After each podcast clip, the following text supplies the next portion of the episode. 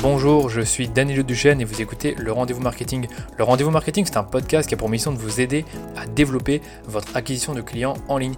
J'invite des experts du marketing digital, des entrepreneurs ou des CMO pour décrypter avec eux les stratégies de marketing digital qu'ils ont employées pour leur entreprise et qui ont bien fonctionné, que ce soit des Facebook Ads, de la création de contenu, du SEO, de la vidéo et bien d'autres choses encore. Si c'est la première fois que vous découvrez ce podcast, je vous invite à vous abonner pour être notifié de la sortie des prochains épisodes. Aujourd'hui, je reçois Grégoire Gambato, le CEO et le cofondateur de Germinal. À la base, Germinal est une agence qui aidait les startups en croissance à trouver les bons levées d'acquisition grâce à des missions commando. Et aujourd'hui, Germinal est en train de devenir un incubateur qui cherche à aider des entreprises de 1 à 100 salariés à générer de la croissance grâce à leur Antichambre, qui est à la fois une plateforme de formation très complète que j'ai intégrée et une communauté. Mais vous savez ce qui m'a fait penser à Grégoire pour ce podcast, ce n'est pas le livre qu'il a écrit, ce n'est pas son agence, mais plutôt son incroyable omniprésence. Donc ce monsieur fait des millions de vues sur LinkedIn depuis le premier confinement de l'année 2020. Il poste beaucoup, euh, des posts qui inspirent, des partages de connaissances, mais aussi des posts très clivants qui font vraiment réagir. Qu'est-ce qui a fait son succès sur LinkedIn si rapidement? Je pourrais vous dire que c'est sa connaissance de l'algorithme, mais ce n'est pas que ça, c'est surtout la tonalité assez unique qu'il a développé à force de publier sur ce réseau et faire énormément de tests. Et dans cet épisode du rendez-vous marketing, je vous propose de revenir sur tous les ingrédients bah, qui justement ont fait la réussite de Grégoire sur LinkedIn et de comment la reproduire. On est d'abord revenu sur les posts les plus clivants qu'il a écrits et leurs conséquences, positives et négatives. Et j'ai aussi demandé à Grégoire si les vues de ses posts LinkedIn génèrent du business pour Germinal et si oui, comment? On a ensuite euh, parlé du tone of voice, donc de comment développer une tonalité qui vous ressemble sur LinkedIn et finalement comment mettre en avant votre personnalité dans chacun de vos posts. On a vu aussi comment est-ce qu'on rédige un bon post sur LinkedIn aujourd'hui, un post qui va engager et qui va générer du business à la fin. On a un peu parlé de copywriting, de formules et de comment structurer l'écriture de n'importe quel post LinkedIn. On est aussi revenu sur l'une des, des stratégies qu'il a mises en place pour vendre des formations en ligne uniquement à partir de 3 ou 4 posts LinkedIn. Et à la fin de l'épisode, j'ai demandé à Grégoire de me parler de, son meilleur post LinkedIn et son pire post, donc celui qu'il regrette d'avoir écrit et pourquoi. Et enfin, je lui ai demandé également euh, de me parler de la stratégie de pub Facebook chez Germinal. Je pense vous avoir dit beaucoup de choses et je vous laisse maintenant écouter ma conversation avec Grégoire Gambato. Salut Grégoire, j'espère que tu vas bien. Salut, bah ça va très bien, très content d'être là. Avec plaisir. Tu avais déjà écouté le rendez-vous marketing avant? Bah écoute, en fait on en avait parlé, parce qu'une fois tu avais discuté, du coup j'avais écouté tout l'épisode, j'avais trouvé ça plutôt cool. Euh, j'avais commencé à écouter trois minutes qui me concernaient, puis finalement j'avais fini, euh, j'avais fini par tout écouter, vous aviez pas mal parlé du tone of voice, etc. Et j'avais trouvé, ça, trouvé ça très cool. Ouais, c'est ça. Bah, on, va, en reparler aujourd'hui de toute façon. Est-ce que tu peux peut-être te présenter pour ceux qui ne te connaissent pas encore? Bah, je m'appelle Grand Gambato, je suis CEO cofondateur de, de Germinal. À la base, on était une agence et maintenant on est une, une boîte SaaS. Et en fait, on est en train de développer un outil d'incubateur dématérialisé euh, spécialisé en acquisition en ligne. Donc, en gros, c'est pour aider les boîtes de 1 à 100 salariés, en fait, enfin, du, début du projet jusqu'au scaling, avec de l'accompagnement de la formation, etc. Mais on en parlera tout à l'heure. Euh, sans doute ou pas mais et, euh, et du coup moi j'ai commencé bah, j'ai commencé par louper mes concours d'école de commerce c'est un truc qui me définit pas mal après je suis parti à la fac de droit j'ai fait master 1 j'ai tenté une boîte ça a planté master 2 j'ai tenté une boîte ça a planté après, j'ai bossé dans un espace de coworking. Là, j'ai découvert le growth hacking. À l'époque, on m'avait proposé d'écrire un bouquin. J'ai fait des formations et compagnie. Et après, voilà, j'ai lancé Germinal. Ça a plutôt bien marché. Euh, on s'est en mars 2018. Là, on va finir on va fêter nos trois ans. Euh, voilà, on a fait 1,2 million la première année, 2,1 million la deuxième, et cette année, on devrait faire quelque chose comme 3 millions et demi. Euh, et voilà, et sinon, je suis assez actif sur LinkedIn, où je suis assez connu pour ça. je fais en 2020, j'ai fait entre 15 et 20 millions de, portées de publication, euh, dans 18 millions de portées de publication pour être exact, en 2020 sur LinkedIn. Donc voilà, euh, je, suis le mec qui spam LinkedIn, euh, si ça vous saoule, désolé. Mais voilà, il y a pas mal de gens qui vous connaissent à, travers ce média-là. Voilà, c'était ma petite présentation. Très belle présentation et, beau parcours. Ah, c'est vrai que sur LinkedIn, tu es, bien connu pour ça. Tu es même, je pense, sur ton profil, il fait écrit que tu es l'homme que vous allez aimer détester sur LinkedIn. Pourquoi est-ce que tu dis, pourquoi est-ce que tu dis ça? Parce que je me traîne beaucoup de haters, en fait. Alors, fut un temps, j'ai fait pas mal de posts un peu cucu. Euh, où en fait j'ai un peu forcé au maximum une logique tu vois qu'il y avait sur LinkedIn. Je sais pas si tu connais Grégory Logan sur LinkedIn. Oui, bien sûr, je le connais. Et en fait, je l'avais vu et j'avais un peu poussé ses posts à fond, tu vois. J'ai vraiment les posts un peu inspirationnels, mais des fois, tu es en mode gros, gros, là, c'est quoi l'anecdote que tu nous racontes? Et en fait, il y a des posts qui marchent très bien, mais qui mhm. sont des posts basiques qui permettent aux gens avec un faible niveau de connaissance euh, et qui sont universels, tu vois. Et les postes universels euh, qui sont accessibles du coup avec un faible niveau de connaissance, c'est des postes qui apportent peu de valeur. Et j'ai fait beaucoup de postes comme ça, tu vois. Et euh, à un moment, ça m'a permis de, décoller et je ne regrette pas parce que sans ça, voilà. Et du coup, avec ça, j'ai emmené un peu une armée de haters, tu vois. Mhm. Mais ce mec, il réussit en faisant des posts qui ont pas de valeur. Il y a plein de gens qui étaient persuadés que j'étais un débile. Hein. Je, vraiment, j'ai des gens qui me disaient Ouais, j'ai écouté une des interviews, mais en fait, t'es pas si con. Mais gros, c'est pas parce que tu fais des posts. D'ailleurs, à un moment, je me suis surnommé le. le euh, comment, mince, euh, Kim Kardashian de LinkedIn, tu vois. C'était vraiment. Euh, c'était vraiment des, des posts d'un niveau voilà, pas incroyable. Et du coup, je me suis pris plein de haters. Il y a un groupe qui s'appelle Nurshi LinkedIn, notamment, un groupe Facebook avec maintenant 28 000 membres. Ils ont commencé, ils en avaient 8 000 et ils ont grossi avec moi. Hein, et presque un post sur deux, c'était pour foutre de ma gueule. Et après, ils ont commencé à venir sur LinkedIn, à devenir un peu insultant. Et du coup, je me suis dit que j'allais en jouer en fait. Et je me suis dit, bon, bah, de toute façon, ça sert à rien, c'est pas grave. Et du coup, j'ai commencé à, jouer de ça. Et, un jour, je me suis dit, allez, je vais le mettre sur mon profil parce que tout le monde en parle. Et j'ai mis ça. Et voilà, il y, a des posts que je vais faire qui vont, si vous me suivez, qui vont sûrement vous énerver, ouais. sûrement vous faire tiquer. Voilà, ça fait un petit peu partie de ma marque de fabrique. Ouais, c'est vraiment ça. C'est qu'en gros, j'ai un pote, par exemple, qui s'est lancé dans l'entrepreneuriat et je lui ai dit euh, écoute, tu dois être sur LinkedIn, tu dois publier du bon contenu et je te conseille de suivre ce gars-là. Donc, en parlant de toi. Et un mois après, il me dit euh, j'ai bien suivi ton pote, mais il commence à m'énerver. Je dis mais il est comme ça, il a sa tonalité, il est, il est franc, il a le franc parler, il va utiliser de l'humour. Et euh, c'est vrai que c'est, je pense qu'il y a, un peu ces deux, ces deux opposés. T'as les gens qui, aiment beaucoup ce que tu fais. Moi, en tout cas, je lis tes contenus, j'adore. Euh, il y en a qui aiment pas pour telle ou telle raison. Je pense parce que c'est très polarisant. T'as parlé du fait que tu faisais des posts un peu euh, inspirationnels ou peut-être un peu polarisants. On peut en parler rapidement. Est-ce que tu as peut-être un exemple ou deux à donner pour ceux qui, qui écoutent et qui n'ont peut-être pas en tête le genre de post que tu, que tu as fait au début? Bah maintenant je fais des posts où je me concentre beaucoup plus sur le contenu. On pourra en parler. J'ai une vraie évolution, tu vois, euh, en fin 2020 début 2021. Mais un de mes posts les plus connus, c'est le post où après le rachat Shine, donc une startup euh, dans l'insurtech, donc dans le euh, la technologie, tu vois, les nouvelles technologies dans les assurances. En gros, c'est désolé, j'essaie de traduire, j'essaie d'utiliser moins de franglais. Pas de euh, s'est fait racheter par la Société Générale pour un montant selon TechCrunch, donc un magazine tech aux US, 100 millions. Alors c'était peut-être, c'était peut-être moins, c'était peut-être plus, on ne sait rien, mais et j'ai dit, putain, les mecs, ils se sont fait racheter que 100 millions, mais ils ont pas d'ambition, quoi. Je veux dire, si tu lèves de l'argent, pour moi, il y a des entrepreneurs autofinancés qui peuvent monter des belles boîtes et se faire racheter, mais quand tu lèves de l'argent, c'est que tu as une ambition de malade. Et en gros, je dis, se faire racheter 100 millions au bout de 4 ans, c'est qu'ils se sont fait racheter un tiers du voyage, un quart du voyage, un, cinquantième du voyage, tu vois. Ouais, je vois. Et du coup, j'étais en mode, euh, ils auraient pas dû prendre le chèque. Euh, c'est scandaleux. Si tous les entrepreneurs, voilà, si tous les entrepreneurs ne savent même pas résister au premier chèque qu'on leur tend, où va l'écosystème, quoi. Tu vois, j'avais dit des trucs comme ça, quoi. Ouais, je vois. Donc, voilà, ça, c'est polarisant. Je me suis fait démolir la gueule. Il y a des gens qui t'en mode, t'as tellement raison, Grégoire. Personne le dit. Il y a des gens qui ont dit, mais ce mec est un énorme tocard. Mais de quoi tu parles, mec? Tu vois? Et ça, c'est vraiment parti en couille. Et euh, voilà, ça, c'est un des posts polarisants que je peux faire. Un autre post que j'ai fait, par exemple, c'est, euh, j'ai expliqué que les gens qui faisaient HEC, en fait, étaient meilleurs parce qu'ils étaient, euh, en fait, parce qu'ils étaient exposés à l'ambition. Et qu'en fait, je disais, les gens qui font HEC sont pas fondamentalement meilleurs. Mais en fait, comme on leur dit tout le temps qu'ils sont ambitieux, comme on leur dit tout le temps à l'oreille qu'ils pourront faire des grandes choses, bah, ils en sont persuadés, ils font des grandes choses. Et c'est ça qui manque dans les, dans les autres écoles, tu vois. Et pour les gens qui font pas d'études. Pareil, ça, je me suis fait démolir la gueule. Donc voilà, c'est le genre de, prise de position que je peux avoir qui est quand même assez, assez dur. Et sur des postes un peu cucu, tu vois, c'est par exemple, je disais, euh, j'ai écrit une de mes salariés pendant ses vacances sur Slack. Elle m'a répondu, c'est pas normal, euh, vous devez prendre des vacances. Oui, il y a aussi les trucs avec les tracteurs. Euh, juste, un tracteur aujourd'hui, juste un tracteur aujourd'hui ou un truc comme ça. Ouais, c'est ça. J'ai fait un tracteur. J'ai mis un emoji. En fait, l'emoji tracteur, c'est un peu contre l'emoji fusée des startups. Et je suis en mode, ouais, nous on est tracteur, on prend le temps et tout. Ah, ok, je comprends. C'est ça le le tracteur, c'est vraiment on va récolter, on va prendre le temps et qu'on arrête de parler de fusée. Il nous faudrait moins de fusée, un peu plus de tracteurs, tu vois, dans l'économie française. un peu. Euh, et pas, il y a tout le monde qui a compris ce délire, mais, mais voilà, c'était ça la base. Et, euh, et voilà, c'est le genre de post que je peux faire. Et ce qui est terrible, en fait, il faut le savoir, c'est par exemple le post sur Slack, je l'ai fait un peu à l'arrache un matin et il a fait ouais. 1000 likes, quoi. Attends, c'est quoi le post sur Slack? Euh, sur le message Slack à laquelle. Ah oui, c'est sur le message, excuse-moi. Oui, oui. Et genre, c'est un post, c'est bateau, tu vois. Et, et, genre, et en fait, c'est mes posts les plus bateaux qui marchaient le mieux. Et du coup, je me suis mis à faire des posts de plus en plus bateaux.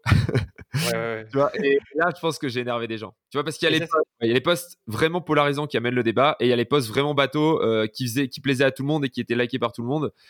Et voilà, et maintenant, je suis un tout petit peu moins polarisant.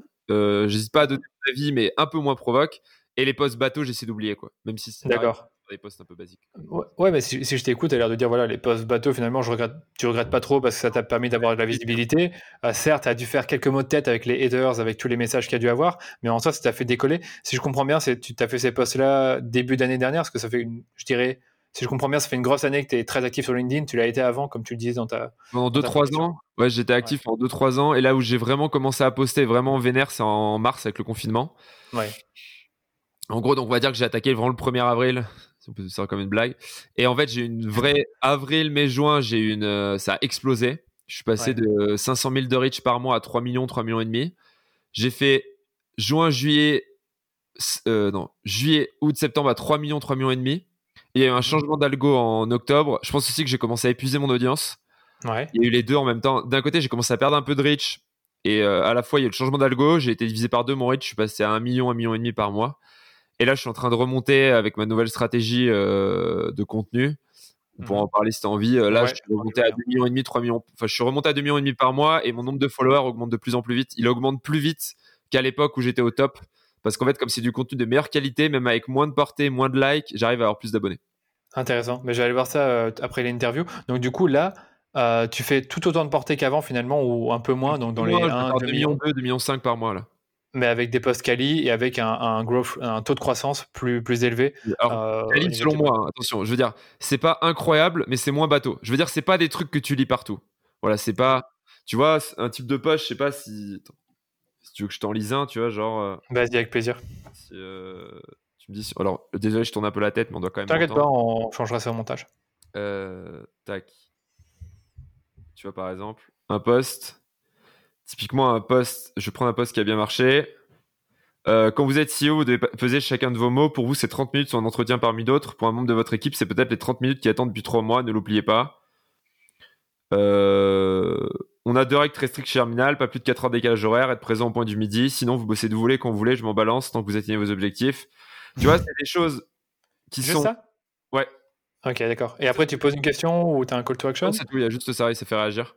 Mais pour dire que, tu vois, ça c'est. Attends, je me remets sur. Pour vérifier que ça enregistre. Euh, c'est hyper basique, tu vois, mais c'est juste, c'est court, c'est pas bullshit. Et en fait, ce que je fais en premier commentaire, c'est que je me fous de ma gueule. C'est-à-dire maintenant, j'ai une stratégie où je m'auto-troll. Euh, pareil, et du coup, je mets des posts plus courts, donc tu sais, c'est moins euh, sentimental avec des emojis et compagnie, c'est plus court, c'est plus impactant. Pour moi, ça apporte de la valeur parce que, tu vois, par exemple, ce truc de vous faire attention aux 30 minutes, c'est vraiment issu d'une anecdote privée, mais je l'ai pas raconté, tu vois. Si j'avais raconté l'anecdote, ça aurait peut-être fait un peu sentimentaliste. Ouais, ouais, je vois. Et j'ai fait un post pour dire aujourd'hui, en travaillant en 7 heures, vous pouvez soit être freelance une journée, mener votre travail 600 euros. Ça, j'ai vu ça. Ça, j'ai vu tout à savoir et juste, et voilà, vous pouvez prendre votre journée, machin. Vous pouvez vendre votre journée qu'une seule fois, mais vous pouvez vendre votre contenu mille fois. Et en premier commentaire, j'ai mis en 7 heures. Vous pouvez aussi finir une saison de Vikings sur Netflix, changer d'esprit, devenir un guerrier du Nord. Et, ça, tu le fais plus dans le post en lui-même parce que. Dans commentaires, ouais. Ok, d'accord. Et du coup, ça. Et en fait, ça attire l'attention des gens. Et en fait, du coup, les gens. En fait, parce que quand je le faisais dans le, dans le post directement, les gens avaient le sentiment que je faisais une blague. Qu'en fait, mon post, c'était une blague. En fait, mon poste, c'est pas une blague, c'est sérieux ce que je dis. Mais en premier commentaire, je montre aux gens que qu'en fait, j'ai, que je suis pas si con que ça et que je sais avoir du recul sur ce que je fais. Et ce que je te disais là, ce que je dis, c'est les posts que j'ai pas vus. Tu vois, c'est, c'est, c'est, ça peut paraître basique, mais moi, c'est des apprentissages que j'ai eu, que j'ai vu dans des tweets, que j'ai lu dans des bouquins. Donc, c'est des choses, voilà, que je dis de façon plus courte, plus impactante. Je fais un peu de second degré en premier commentaire. Et aussi, du coup, les gens, du coup, maintenant, lisent beaucoup plus les commentaires. Parce qu'ils savent qu'il y avoir une pépite. Du coup, ils lisent mon commentaire, du coup, ils lisent les autres. Et ça crée plus d'interaction et donc plus de portée, parce que les gens restent plus longtemps sur ton post. Ah, c'est pas bête, c'est pas bête, intéressant. Écoute, après tout ce qu'on a déjà dit là sur LinkedIn, enfin les dix premières minutes, il y a une question que je voulais te poser avant, vraiment d'aborder le sujet. C'est finalement toute cette communication que tu fais, toutes ces, toutes ces vues que tu as chaque mois, donc on parle de millions de vues. Est-ce que ça t'apporte, euh, comment dire, est-ce que ça fait de LinkedIn ton canal d'acquisition principal pour Germinal ou, euh, ou non? Alors non, euh, fut un temps oui, maintenant on fait de la formation par email, on a des ads qui tournent avec de la formation par email en 5 okay. 10, jours gratos. Et aujourd'hui, notre newsletter et ses formations par email, ça doit faire à peu près 60 à 65% de notre chiffre d'affaires. Donc aujourd'hui, on est, on est moins dépendant de LinkedIn et on est aussi maintenant des 8 chez Germinal à être sur LinkedIn. Donc, euh, D'accord, ouais, j'ai vu, j'ai vu qu'il y a plusieurs personnes de ta team, genre Jordan qui est actif, il y a aussi celle de la RH, euh, je sais, enfin, non, celui de la RH, pardon. Il y a du RH, il y a Nina au copywriting, il y a moi, et il y a, là, il y a 6 personnes qui arrivent. Donc je t'ai dit 7 pour faire une moyenne. Mais, 8, mais on, a, je sais pas s'ils vont tous rester, mais en gros, euh, on, sur des sujets bien particuliers, et du coup, euh, le but, c'est qu'on soit de moins en moins dépendant de mon LinkedIn, qu'on ait euh, de, voix qui portent un peu la stratégie Avenger, tu vois, de dire en fait, on est fort parce que, parce qu'en fait, on est, on est tous des super-héros et à nous tous, on crée une marque incroyable, tu vois. Et pas de une personne qui porte tout. C'est vraiment ça que je vois. Mais bon, là, je vais un peu être insistant, mais il y a, y a 6 à 9 mois, est-ce que LinkedIn, ça te paraissait être ton ah, canal d'acquisition principal 80% de l'acquisition. Donc carrément, c'est qu'en fait, tu faisais plein de vues, toi ou Jordan, ou enfin. C'est moi. Alors, il y, a 6 à 9 mois, c'était mon compte qui faisait 80 à 85% de, de l'acquisition. Attention, de l'acquisition. Euh, après, il y avait le bouche à oreille. Hein. Même si mon compte avait été ban, il y aurait eu du bouche à oreille. Mais en gros, on considérait que enfin vraiment sur la partie acquisition de nouveaux clients, sur les gens qu'on allait chercher qui ne connaissaient pas, c'était vraiment 80 à 85%. C'était euh, d'ailleurs on disait c'est le cheat code en mode tu veux lancer un, produit, euh, demande à, à de te faire un post. Il manque des clients euh, cette semaine, les sales n'ont pas assez de clients, demande à Grégoire de faire un post, tu vois. Et c'est vraiment ça. Et, c'était vraiment ça. Et on est on est sorti de ça. Mais oui, pendant un moment, c'était vraiment notre canal d'acquisition principal et c'était notre principal canal de croissance. Voilà, et ça, je veux que tu m'en parles un peu euh, rapidement. C'est finalement comment tu vas, comment tu vas faire du, business avec ces vues? Euh, je suppose que les gens viennent pas comme ça. Il y a des call to action, il y a peut-être euh, des offres spécifiques, des tunnels de vente. Est-ce que tu peux peut-être nous en parler rapidement avant de vraiment de parler de, la, de, comment tu t'exprimes en poste et qu'est-ce qui fait que tu fais un bon poste qui va avoir du reach, qui va être engageant? Bah, comme dirait, je cite Nina de mon équipe, mais elle dit le copywriting c'est 80% d'amour, 20% de vente. Et en fait, j'ai cette stratégie. L'amour, c'est donner de la valeur de façon inconditionnelle. Et donc j'avais vraiment 80% de postes où il n'y avait aucun intérêt commercial derrière, c'était juste je voulais apprendre des choses aux gens, même si des fois c'était un peu polémique, des fois c'était un peu cucu, etc. Ça déjà, ça te draine euh, de la conversion parce qu'en fait, tu as des gens qui vont voir ton profil. Moi, j'ai... Quand, quand, je tourne bien, j'ai 2000 visites de profil par jour. C'est énorme, c'est énorme. Moi, j'en ai 4000 tous les 3 mois. Bah, en gros, moi, mon record, c'est... Euh, enfin, sur une 2000, c'est quand je tourne bien. En moyenne, tu vois, un bon 3 mois, j'étais à 100K. C'est énorme. Donc vous imaginez. Donc en fait, il faut voir le profil LinkedIn. Bon, je, fais un peu d'éducation, mais comme une landing page où tu peux faire ta, tu peux mettre un call to action dans ta description, dans ta bio. Tu peux avoir un titre. On voit aussi euh, ce que tu as fait, enfin quelle entreprise, euh, dans, quelle entreprise tu as travaillé, quelles sont tes offres. Donc il y a vraiment des choses intéressantes à faire avec le profil parce que ça fait 100 000 vues. Enfin en trois mois, c'est juste énorme quoi. Exactement. Et donc ça, ça génère du, du, du, du, prospect. Et il y avait plein de gens qui allaient sur la page entreprise. On avait à peu près 10 à 15 000 visites de la page entreprise par mois. Et dès que je taguais Germinal, ça explosait. Et donc, du coup, je taguais Germinal de temps en temps quand je racontais une anecdote. Et du coup, ça a amené aussi du trafic. Donc, on avait vraiment la, la, énorme de visites sur mon profil, beaucoup de visites sur la page entreprise. Et après, on avait par contre des, des, des moi, je fais des posts quand je faisais de la vente. Euh, alors, un type de post, à chaque fois qu'on fait des modifs sur le site internet, je faisais des demandes de feedback. Du coup, les gens visitaient le site internet. Ça, c'était excellent. Ça, c'était excellent comme ça. tu vois, par exemple, euh, alors déjà, on implémentait les feedbacks. c'était hyper utile. Et euh, tu vois, j'ai fait un post, notre nouveau site, on a eu 6000 visiteurs sur le, le, site et ça nous a fait 17 leads dans la journée. 6000 visiteurs en un jour, ok. Ouais, c'est 17 leads et c'est des, leads, des leads qualifiés, c'est des, leads pour l'agence ou pour le. Ouais, c'était pour l'agence. C'était à l'époque. C'était encore à l'époque, l'antichambre, c'était encore euh, le tout début. Ouais. Après, pour dire, on a fait un, on a fait un moulax.visite, c'était un fonds d'investissement un peu parodique. Mhm. j'ai lancé, ça c'était une blague, on a eu 30 000 visites sur le site. Et euh, ça nous a fait 1000 decks. On a 1000 personnes qui ont donné leur deck pour bosser avec nous. Alors il y en avait qui faisaient des blagues, mais il y avait 1000 vrais decks d'entreprise. C'est incroyable, c'est incroyable. Et donc tout ça grâce à LinkedIn.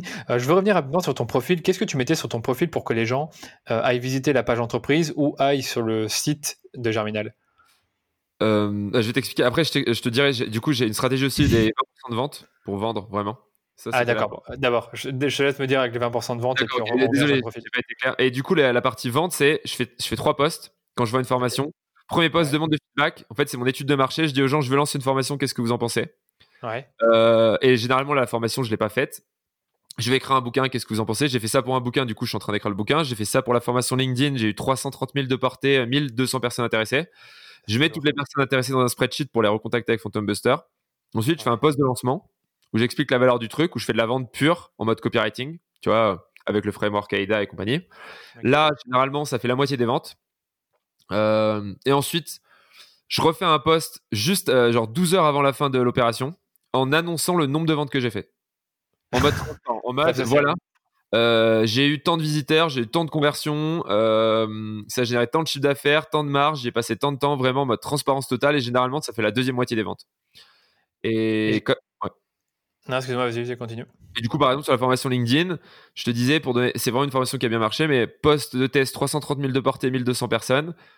J'ai fait mon post de vente. Ensuite, j'ai envoyé à Phantom Buster tous les gens qui avaient commenté pour dire qu'ils étaient intéressés à la page. Ça nous a fait 25 000 euros de vente. Et j'ai fait un post le lundi matin et ça fermait le lundi soir et ça nous a refait 25 000 euros de vente. Et du coup, ça fait 50 000 euros de vente hors taxe en, trois, en deux posts LinkedIn. En, en deux posts LinkedIn, puis je suppose qu'il y avait aussi d'autres canaux d'acquisition, les mailing, les Facebook Ads, etc. Il n'y avait que ça. Il n'y avait que ça, ok. Donc, c'est un truc qu'on peut. Ouais. En fait, on n'avait pas le temps à ce moment-là, on était en rush, il nous fallait du cash. Et du coup, j'ai fait le market était débordé, et du coup, j'ai fait ça tout seul dans mon coin. J'ai fait moi-même ma landing page et compagnie. Et euh, le market m'a aidé juste pour le responsive parce que je suis pas très fort. Euh, mais du coup, j'ai fait le copywriting, j'ai tout fait, j'ai fait la formation tout seul et voilà. Et par contre, maintenant, pour les lancements qu'on fait, en effet, il y a l'emailing, il y a les Facebook ads, il y a les autres posts LinkedIn. Maintenant, on a un truc beau. Maintenant, LinkedIn, ça fait partie de notre stratégie. Mais à ce moment-là, c'était en mai 2020, euh, c'était notre et seule, enfin, cette formation-là, c'était la seule et unique stratégie. Ouais, bah, en gros, c'était top of the funnel, middle of the funnel et bottom of the funnel. Quoi. il y avait tout qui se passait sur LinkedIn. Sauf que maintenant, il y a une stratégie plus, plus élaborée. Ouais, maintenant, plus élaborée, du coup, on fait des bien meilleurs chiffres d'ailleurs maintenant quand on fait un lancement. Bah, je m'en doute. Mais euh, on peut reparler du truc Black Friday, vous avez fait une étude de cas. Mais ce que j'allais dire, en fait, sur, sur, euh, pour rebondir sur euh, tes trois posts, c'est que la transparence sur LinkedIn, ça plaît. Hein. Il n'y a rien à faire, ça plaît. Quand tu annonces tes chiffres, ça plaît. Et en plus, ça, ça crée énormément de preuves sociales parce qu'ils se disent, bah, c'est incroyable, ça, il fait quelques posts, il a plein de ventes, c'est que ça doit être génial. Et je pense que les gens, ils répondent facilement à ça. Euh, le, fait que tous les mois, toi, tu as partagé tes chiffres et que quand tu fais euh, une séquence de vente, donc une séquence de poste de vente, contrairement à une séquence email de vente, eh ben, tu vas déclarer quand même les chiffres en plein milieu de la séquence.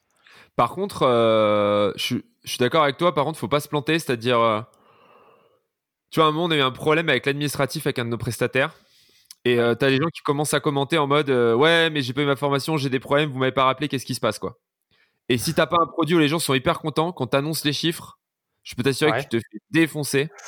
Et, euh, et du coup, nous, nous, nous, on a aujourd'hui, on a internalisé la totalité du service client, la totalité administrative et tout, même si on bosse encore un tout petit peu avec un prestat là sur la fin. On a changé de prestat depuis, mais à un moment, on a eu des gros soucis et euh, je peux t'assurer que être transparent, euh, build in public, comme ils disent aux US, mais construire et tu vois partager sur ton apprentissage et sur, sur, sur, ton, sur, ton, sur ton chemin, tu vois, c'est génial. Mais par contre, euh, bah, le revers de la médaille, c'est que dès que tu fais de la merde, moi j'ai un CEO qui a fait un poste juste pour nous démolir, tu vois. Et en fait, le mec, ah j'ai eu au téléphone euh, et, il a supprimé son poste. Je lui ai même pas demandé d'ailleurs. Mais euh, voilà, c'est à la fois génial, mais du coup, tes fails, tout le monde les voit aussi, quoi. Donc voilà, c'est à double tranchant. Faut vraiment derrière avoir un bon produit, être sûr de soi, parce que sinon tu te fais démolir. Oui, je vois. C'est vrai que je me doute bien que tu dois avoir l'habitude d'avoir des, commentaires négatifs et qu'il faut savoir y répondre. C'est vrai qu'on peut en parler rapidement, là, vu que, vu que tu as justement cette bande de haters ou ces gens qui sont pas toujours forcément d'accord avec toi. Comment est-ce que tu fais à, leur répondre euh, et, ben, on va dire, éteindre l'incendie s'il y en a un qui se crée? Bah moi j'ai deux types de commentaires. Les commentaires qui sont pas contents du service, là je m'excuse, euh, je vais documenter et je mets en public voilà ce qui s'est passé. Voilà où on a merdé et ensuite je contacte la personne pour lui dire on va régler ton problème. Mais je lui réponds en public et je supprime jamais ces commentaires là. Mhm. Euh, et ça fait mal. Tu vois, j'ai par exemple une fois quelqu'un qui nous a mis un post genre oui, euh, euh, en gros, j'ai fait un post sur les RH, sur le recrutement, etc. Il y a un mec qui dit ah bah, j'ai candidaté chez vous. Et en fait, cinq minutes après, le début de l'entretien, on m'a annulé le rendez-vous et j'ai plus jamais eu de nouvelles. Et le mec te commande ça, mec? Waouh Et en fait, le mec, en fait, il avait un entretien le jour de l'annonce du confinement chez nous.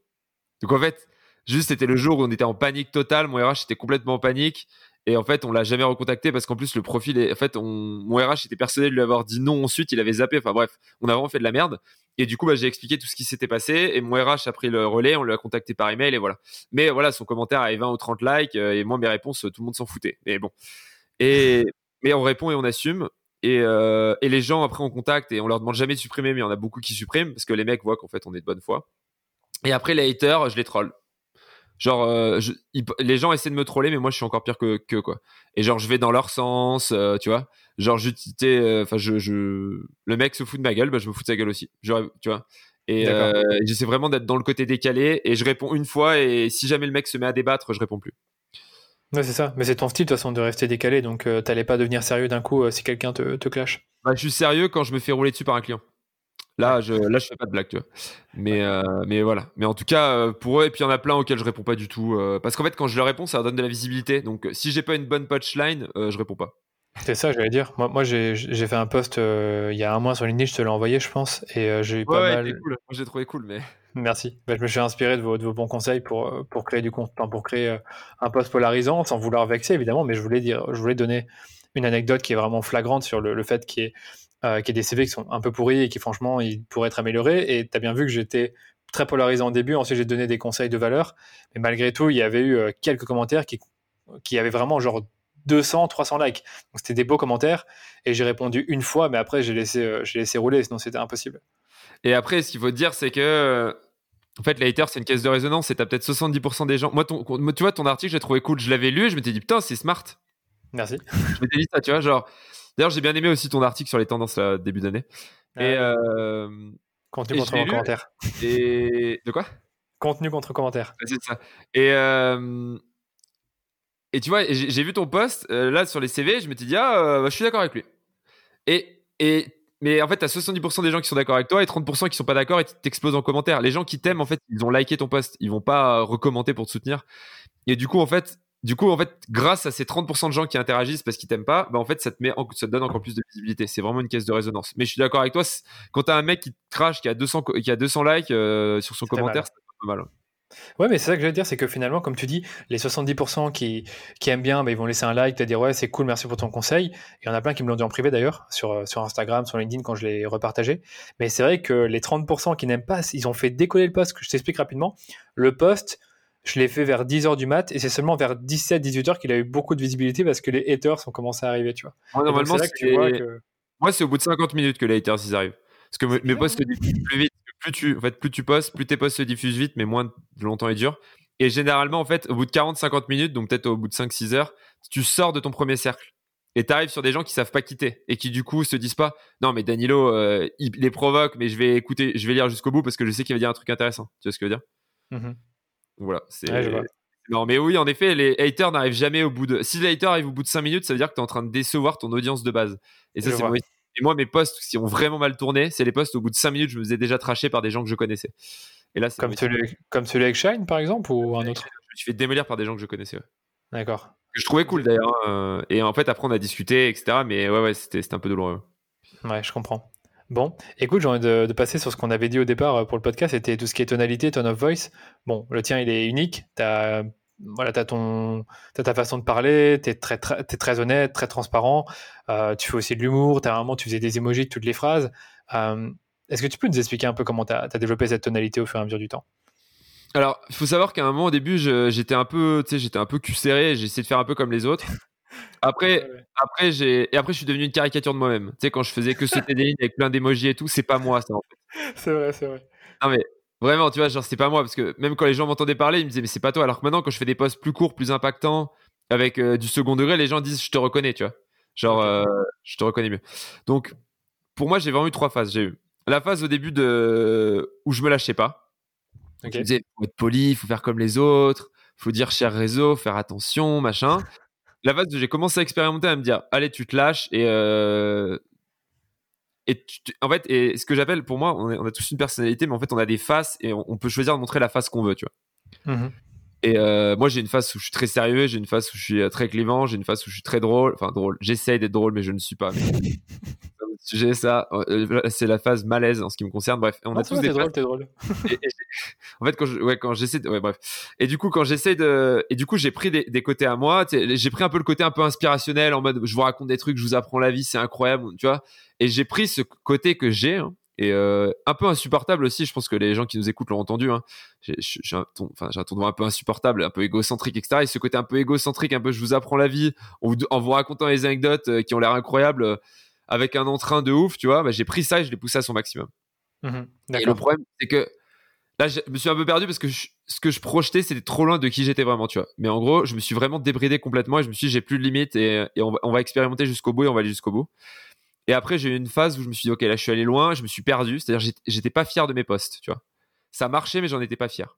OK. Et euh, au début, et je me suis dit, OK, maintenant, demande-toi qui t'es vraiment et, et quelle face tu veux montrer et, euh, et reste fidèle à ça, tu vois. Genre, même si tu vois un truc qui marche, si c'est pas dans ce que tu veux montrer, tu le fais pas, tu vois. Genre, par exemple, à un moment, j'ai vu un post sur euh, ce qui marchait hyper bien. À un moment, c'était euh, pendant ça a duré trois semaines, mais c'était les posts pour dire que tu avais pris quelqu'un malgré le fait que tu vois une femme était enceinte, mais tu l'avais quand même pris à la fin de sa période d'essai, tu vois. Genre, non mais et je m'étais dit, je franchement, j'aurais vu ça en juillet, j'aurais fait un post, 100%. Et là, je me suis dit non, il y a des sujets que je ne traite pas. Ok. Parce que ça me gêne. Et du coup, je me suis fixé des règles. Et du coup, je suis revenu un peu à la raison et je me suis dit, ok. Et, et en faisant ça, j'ai retrouvé de la fierté, j'ai retrouvé du plaisir, tu vois. Donc, pour moi, il faut vraiment se demander ce qu'on veut montrer. Il faut vraiment expérimenter et tester et pas hésiter à aller à toucher un peu les limites. Je pense que c'est pas une mauvaise chose. Euh, et une fois qu'on a allé toucher ces limites, il faut se dire ok, maintenant je me pose. Euh, qu'est-ce qui me fait plaisir? Euh, Quels sont les postes dont je suis fier? Quels sont les postes qui m'ont fait plaisir? Et, se concentrer là-dessus et ensuite se focus et essayer d'apporter un maximum de valeur. Tu vois. Et moi, c'est un peu mon framework. Et mais en tout cas, je pense qu'il faut vraiment commencer par se débrider Tu vois, moi, je suis allé trop loin, mais il faut se débrider, il faut se dire, OK, qu'est-ce que j'ai envie de dire et que j'aurais jamais osé te dire. Et c'est Nina chez nous qui dit ça. Écrire, faire des posts sur LinkedIn, faire du copywriting, l'art d'écrire, c'est comme se balader tout nu dans la rue. C'est extrêmement gênant. Parce que, parce que tu te dévoiles, tu montes quitter, tu vois. Et moi, je vois trop de gens qui, qui osent pas montrer qui ils sont et qui osent pas appuyer sur le bouton envoyer. Tu sais que j'ai une nana de chez moi, elle a écrit genre, elle a genre peut-être 100 posts LinkedIn qu'elle a écrit qu'elle a jamais envoyé. Mais pourquoi? Elle ose pas? Elle ose pas. et là, on lui, a, on lui, a, donné ce conseil. Là, elle a fait son premier post aujourd'hui qui a cartonné d'ailleurs. Ouais. Et, euh, et on lui a dit, vas-y, euh, vas-y, poste. Et elle a fait un post qui lui ressemblait. Elle a poussé son, son, ce qu'elle voulait montrer à son maximum. Elle a osé poster et c'est parti. Quoi. Et c'est vraiment le conseil que, que je dois donner. Et après, sur le tone of voice, sur la partie copywriting, il faut vraiment aussi que vous travaillez. Alors, pour les, alors ça, c'est pour les débutants, pour les gens qui sont un peu plus experts peut-être. Parce que là, on est d'accord, c'est des conseils pour les gens qui veulent se lancer. Pour les experts, moi, j'étudie beaucoup euh, ma terminologie. J'utilise des frameworks psychologiques, donc AIDA par exemple ou Paco. Euh, Paco, c'est le nom de mon cofondateur, on l'a créé un. Il y a, il y a, c'est Pazo, mais un framework à son nom? Non, mais il s'appelle Pazo, le framework, et je l'appelle Paco. Ouais, je du vois. Coup, j'allais un peu trop loin dans cette blague. Mais du coup, euh, voilà, j'utilise des frameworks psychologiques du OK, comment, es, euh, comment tu captes l'attention, comment tu montes ton intérêt, etc. On va pas revenir dessus, mais un, j'utilise des frameworks. Deux, j'utilise un vocabulaire dédié. Euh, donc j'utilise des termes que seul moi utilise, tu vois. Trois, je vous conseille de, de, de sélectionner un emoji de vous dire ok quel emoji j'utilise? Parce qu'en fait emoji visuellement vous pouvez vous faire reconnaître et c'est vraiment un tip en copywriting qui à mon avis vous pouvez vous approprier un emoji comme non s'approprier le tracteur et Ouais, j'ai je vu des gens commencer à le faire et euh, je pense que c'est excellent et ensuite euh, il faut vraiment moi mes posts je les réécris je les réécris je les réécris jusqu'à ce qu'ils fassent le moins de mots possible maintenant je me dis faut alors après c'est du copywriting de base mais pour moi il faut toujours se dire est-ce que la première ligne fait lire la suivante la deuxième est-ce que la deuxième fait lire la troisième? Et est-ce que je pourrais écrire ce post est-ce qu'il pourrait être plus court? Et tu vois, c'est vraiment une. euh, pour moi, et tu vois, je- des fois, j'écris un post et j'enlève la moitié des mots. C'est vrai que c'est chaud. Je, je suis en train d'écrire des posts depuis euh, tes conseils. J'en fais deux par semaine. Et qu'est-ce que c'est chaud d'être concis dans ces posts et de pas dépasser les 1300 caractères Ouais. sur LinkedIn. Et maintenant, je trouve que dire que- caractères sur LinkedIn, tu vois. Mais au début, mais je galérais tellement. Et maintenant, j'arrive à faire passer des idées avec beaucoup plus d'impact, avec beaucoup moins de mots. Et ça, ça maximise votre impact. Et plus vous avez d'impact au, au mètre linéaire, tu vois, enfin, plus vous avez d'impact au, au nombre de mots, plus vous serez lu et plus vous serez apprécié. Donc voilà, ça, c'est un peu les conseils que je donne. C'est vraiment développer un vocabulaire, trouver un, un, emoji qui développer un vocabulaire qui fait qu'on vous reconnaît. La façon dont vous parlez, on vous reconnaît. Ça, ça passe vraiment par des éléments de vocabulaire. Avoir un emoji, utiliser des frameworks psychologiques et vraiment travailler sur, sur la densité de la valeur que vous apportez euh, en termes de mots. D'accord. Mais juste pour revenir à un truc que tu disais au tout début. Donc, en gros, au début, tu as cherché des éléments de ta personnalité que tu aimais bien, genre l'humour, euh, euh, la, la transparence, je pense. Et tu as essayé un peu des posts qui étaient très humoristiques ou très transparents. Et tu as un peu sélectionné ce qui marchait le mieux, quoi. J'ai poussé l'humour à son maximum. J'ai fait des posts Ok. euh, parodiques, le- D'accord. pas marché, complètement parodique. J'ai essayé de pousser la transparence à son maximum. Je me suis rendu compte que la transparence, c'était bien, mais en fait, faire des, posts de transparence tous les jours, les gens s'en foutent. J'ai essayé de pousser de côté le clivant à son maximum. Ça, j'ai vu qu'à un moment, ça me faisait trop souffrir et je suis revenu en arrière. Ouais. J'ai essayé de poser ce côté, je donne des conseils, j'ai des punchlines, et ça, c'est vraiment le côté que j'ai bien, aimé, que j'ai poussé au maximum. Et là, je suis revenu sur, OK, je veux faire, je veux faire des posts clivants, je veux être transparent, mais pas tout le temps, donc c'est peut-être un post sur 10. Je veux partager des anecdotes et ce que je sais, mais je veux le faire de façon beaucoup plus impactante en apportant un maximum de valeur en un minimum de mots. Et euh, je veux le faire pour les entrepreneurs et je veux leur donner des frameworks. Et maintenant, je veux leur donner des points, des 3 points, 4 points, tu vois, une liste de bullet points, de choses qu'ils ont jamais vues qui va leur permettre de débloquer leur, leur mental. Tu vois. D'accord, j'ai bien compris. Et et c'est vrai que tu viens de mentionner un truc, c'est que quand toi tu, euh, tu, tu rédiges un post, est-ce que tu penses à qui tu veux euh, toucher, à qui tu veux impacter? Réellement, là, tu dit, je veux faire des posts pour les entrepreneurs, mais est-ce qu'auparavant, il y a peut-être 9 mois, tu te disais pas, euh, je veux absolument impacter euh, les responsables RH ou les, les, les exactement. growth marketers, par exemple? Totalement, je pense à. Tu vois, moi, je faisais des, des posts pour les growth. Maintenant, moi, je fais des posts soit pour les entrepreneurs qui se lancent, qui ont entre 1 et 20 personnes dans leur équipe, tu vois. Soit pour les fondateurs qui recrutent ou les RH qui recrutent. Et ouais, Ok. et, et en effet, maintenant, je me dis, OK, pour qui j'écris ça? Et j'écris pour que cette personne-là, elle kiffe. Et des fois, je me dis, OK, là, c'est un post grand public, donc je dois parler à. Je m'imagine, tu vois, que je suis devant une assemblée de CEO. Je m'imagine que je suis devant euh, plein d'entrepreneurs à Station F. Je m'imagine que je suis devant euh, 1000 personnes, euh, tu vois, dans mon village, tu vois. Et je me dis, OK, ces gens-là, il faut que je leur dise un truc qui leur parle. Et du coup, je vais adapter mon vocabulaire, etc. Un. Voilà, on est d'accord. C'est ça que je voulais te dire, c'est que ta tonalité peut, euh, elle n'est pas forcément obligée d'être la même sur tous les posts. Ça dépend un peu de à qui tu veux t'adresser, parce que tu sais très bien que si tu commences à avoir euh, au début du post, le premier jour, euh, 15 entrepreneurs qui commandent, bah, tu sais très bien que le lendemain ou le, ou le soir même, tu en auras 100, 100 autres qui vont le voir. Donc c'est important d'avoir le vocabulaire qui, euh, qui les correspond. Quoi. Et d'ailleurs, quand je parle à des growth, quand je parle à des growth, j'utilise du vocabulaire. Quand je veux faire un post grand public, je définis. Tu vois, par exemple, je dis, quand je parle à des growth, je vais parler de Google Ads. Mhm. Quand, je, veux parler à des CEO, je vais parler d'acquisition, euh, tu vois, de, d'acquisition payante sur Google, quand même, parce qu'ils connaissent. Et quand je parle, à, quand je veux parler grand public, je vais parler de, de publicité sur les moteurs de recherche. Tu vois ouais, je vois le truc. Et, c'est hyper important d'avoir le bon vocabulaire. Et en fait, ton vocabulaire t'identifie. Par contre, moi, mes, mes, éléments de langage à moi vont pas bouger. Tu vois? Euh, Ce qui fait que je qui je suis. Tu vois oui, mais je vois. Je vois les emojis ou tes expressions. Euh, ouais, mes expressions, sortez-vous les doigts du cul, tu vois, je peux une expression que souvent ça je peux la mettre dans les trois cas.